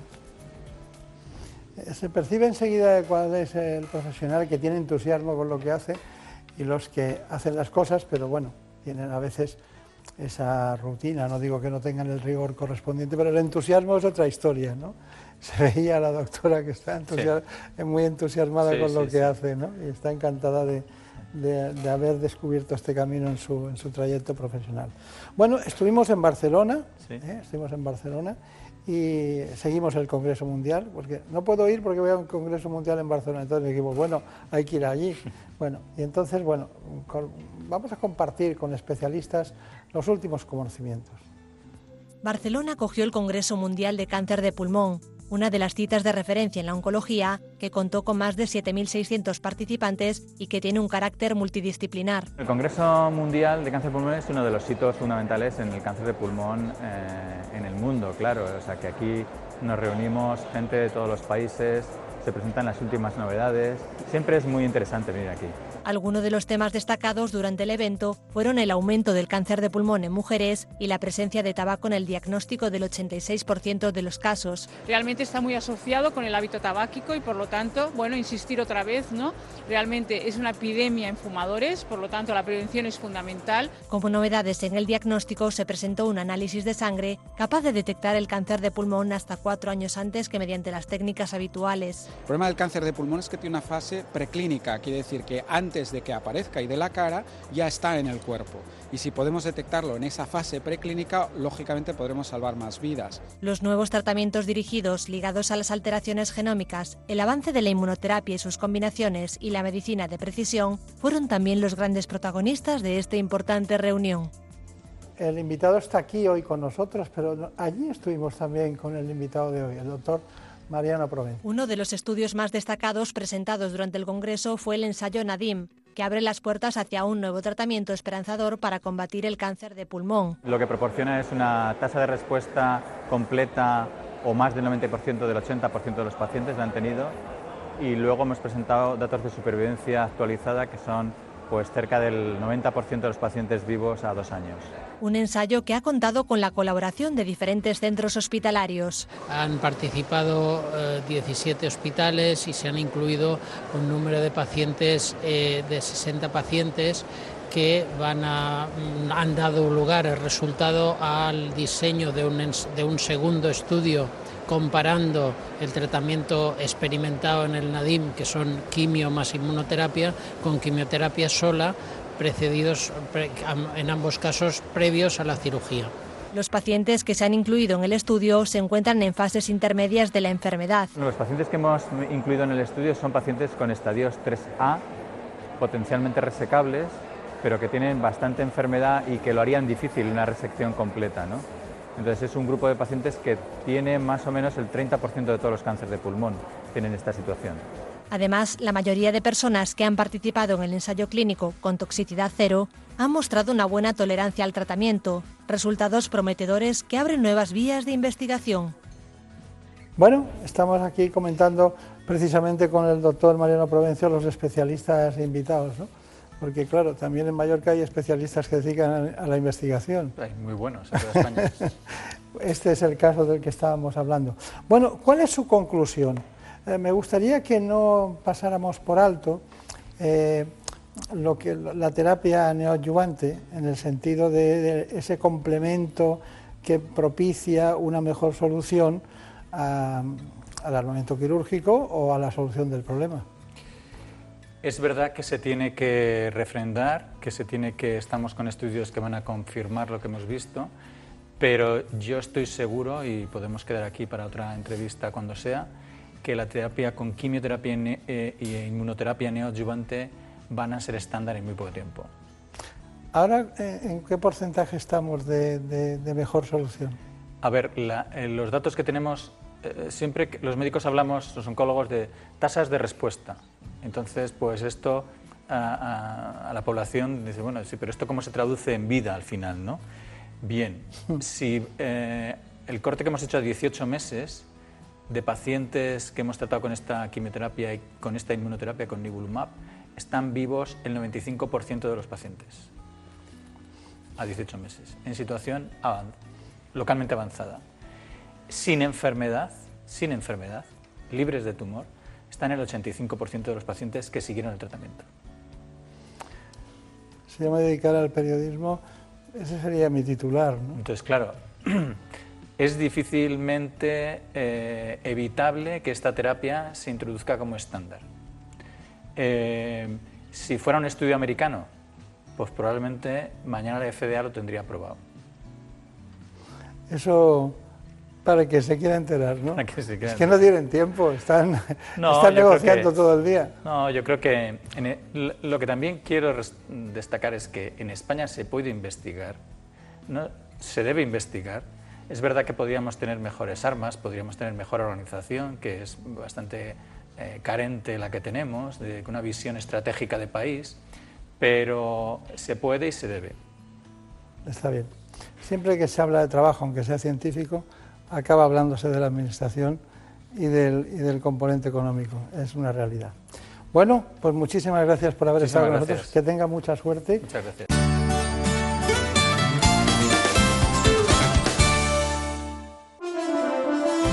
Más de uno es información. Desde las 6, Carlos Alsina te acerca todas las noticias del día. Análisis y tertulias, debates y entrevistas con los protagonistas de la actualidad para que sepas todo lo que pasa y sus consecuencias. Y a las 10, más de uno es entretenimiento, con las voces más aplaudidas del humor y las más conocidas de la cultura. Ingenio, participación y muy buen humor. Más de uno, la mañana de la radio. Credibilidad, cercanía y entretenimiento. Con Carlos Alsina. Te mereces esta radio. Onda Cero, tu radio. En buenas manos. El programa de salud de Onda Cero. Dirige y presenta el doctor Bartolomé Beltrán. Por un beso tuyo, contigo me voy.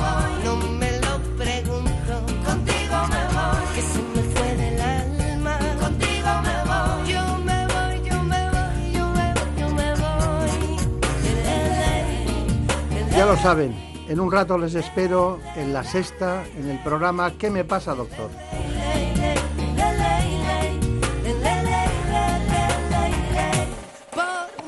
En la televisión podemos ver las cosas. En la radio las podemos oír en cualquier lugar. La radio no tiene geografías. La televisión sí. La radio es más humana. La televisión es interpretada por todos ustedes. Poco vuélveme a besar por un beso tuyo. Contigo me voy. No juegues conmigo. Contigo Ya están los compañeros de los servicios informativos preparados para contarles lo que ha pasado en España en la última hora. Así que hay que espabilar. Les espero a las 9 de la mañana en la sexta. ¿Qué me pasa, doctor? Este programa ha sido posible gracias a la producción ejecutiva de Marta López Llorente, la otra santa de Ávila.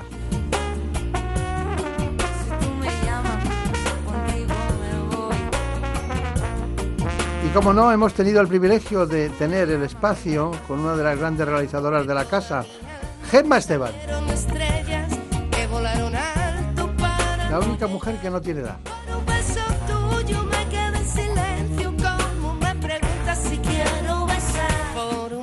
Tuyo. Volveremos, seguiremos como siempre hablando de salud. Por un beso tuyo, contigo me voy. No me lo pregunto, contigo me voy. Que se me fue del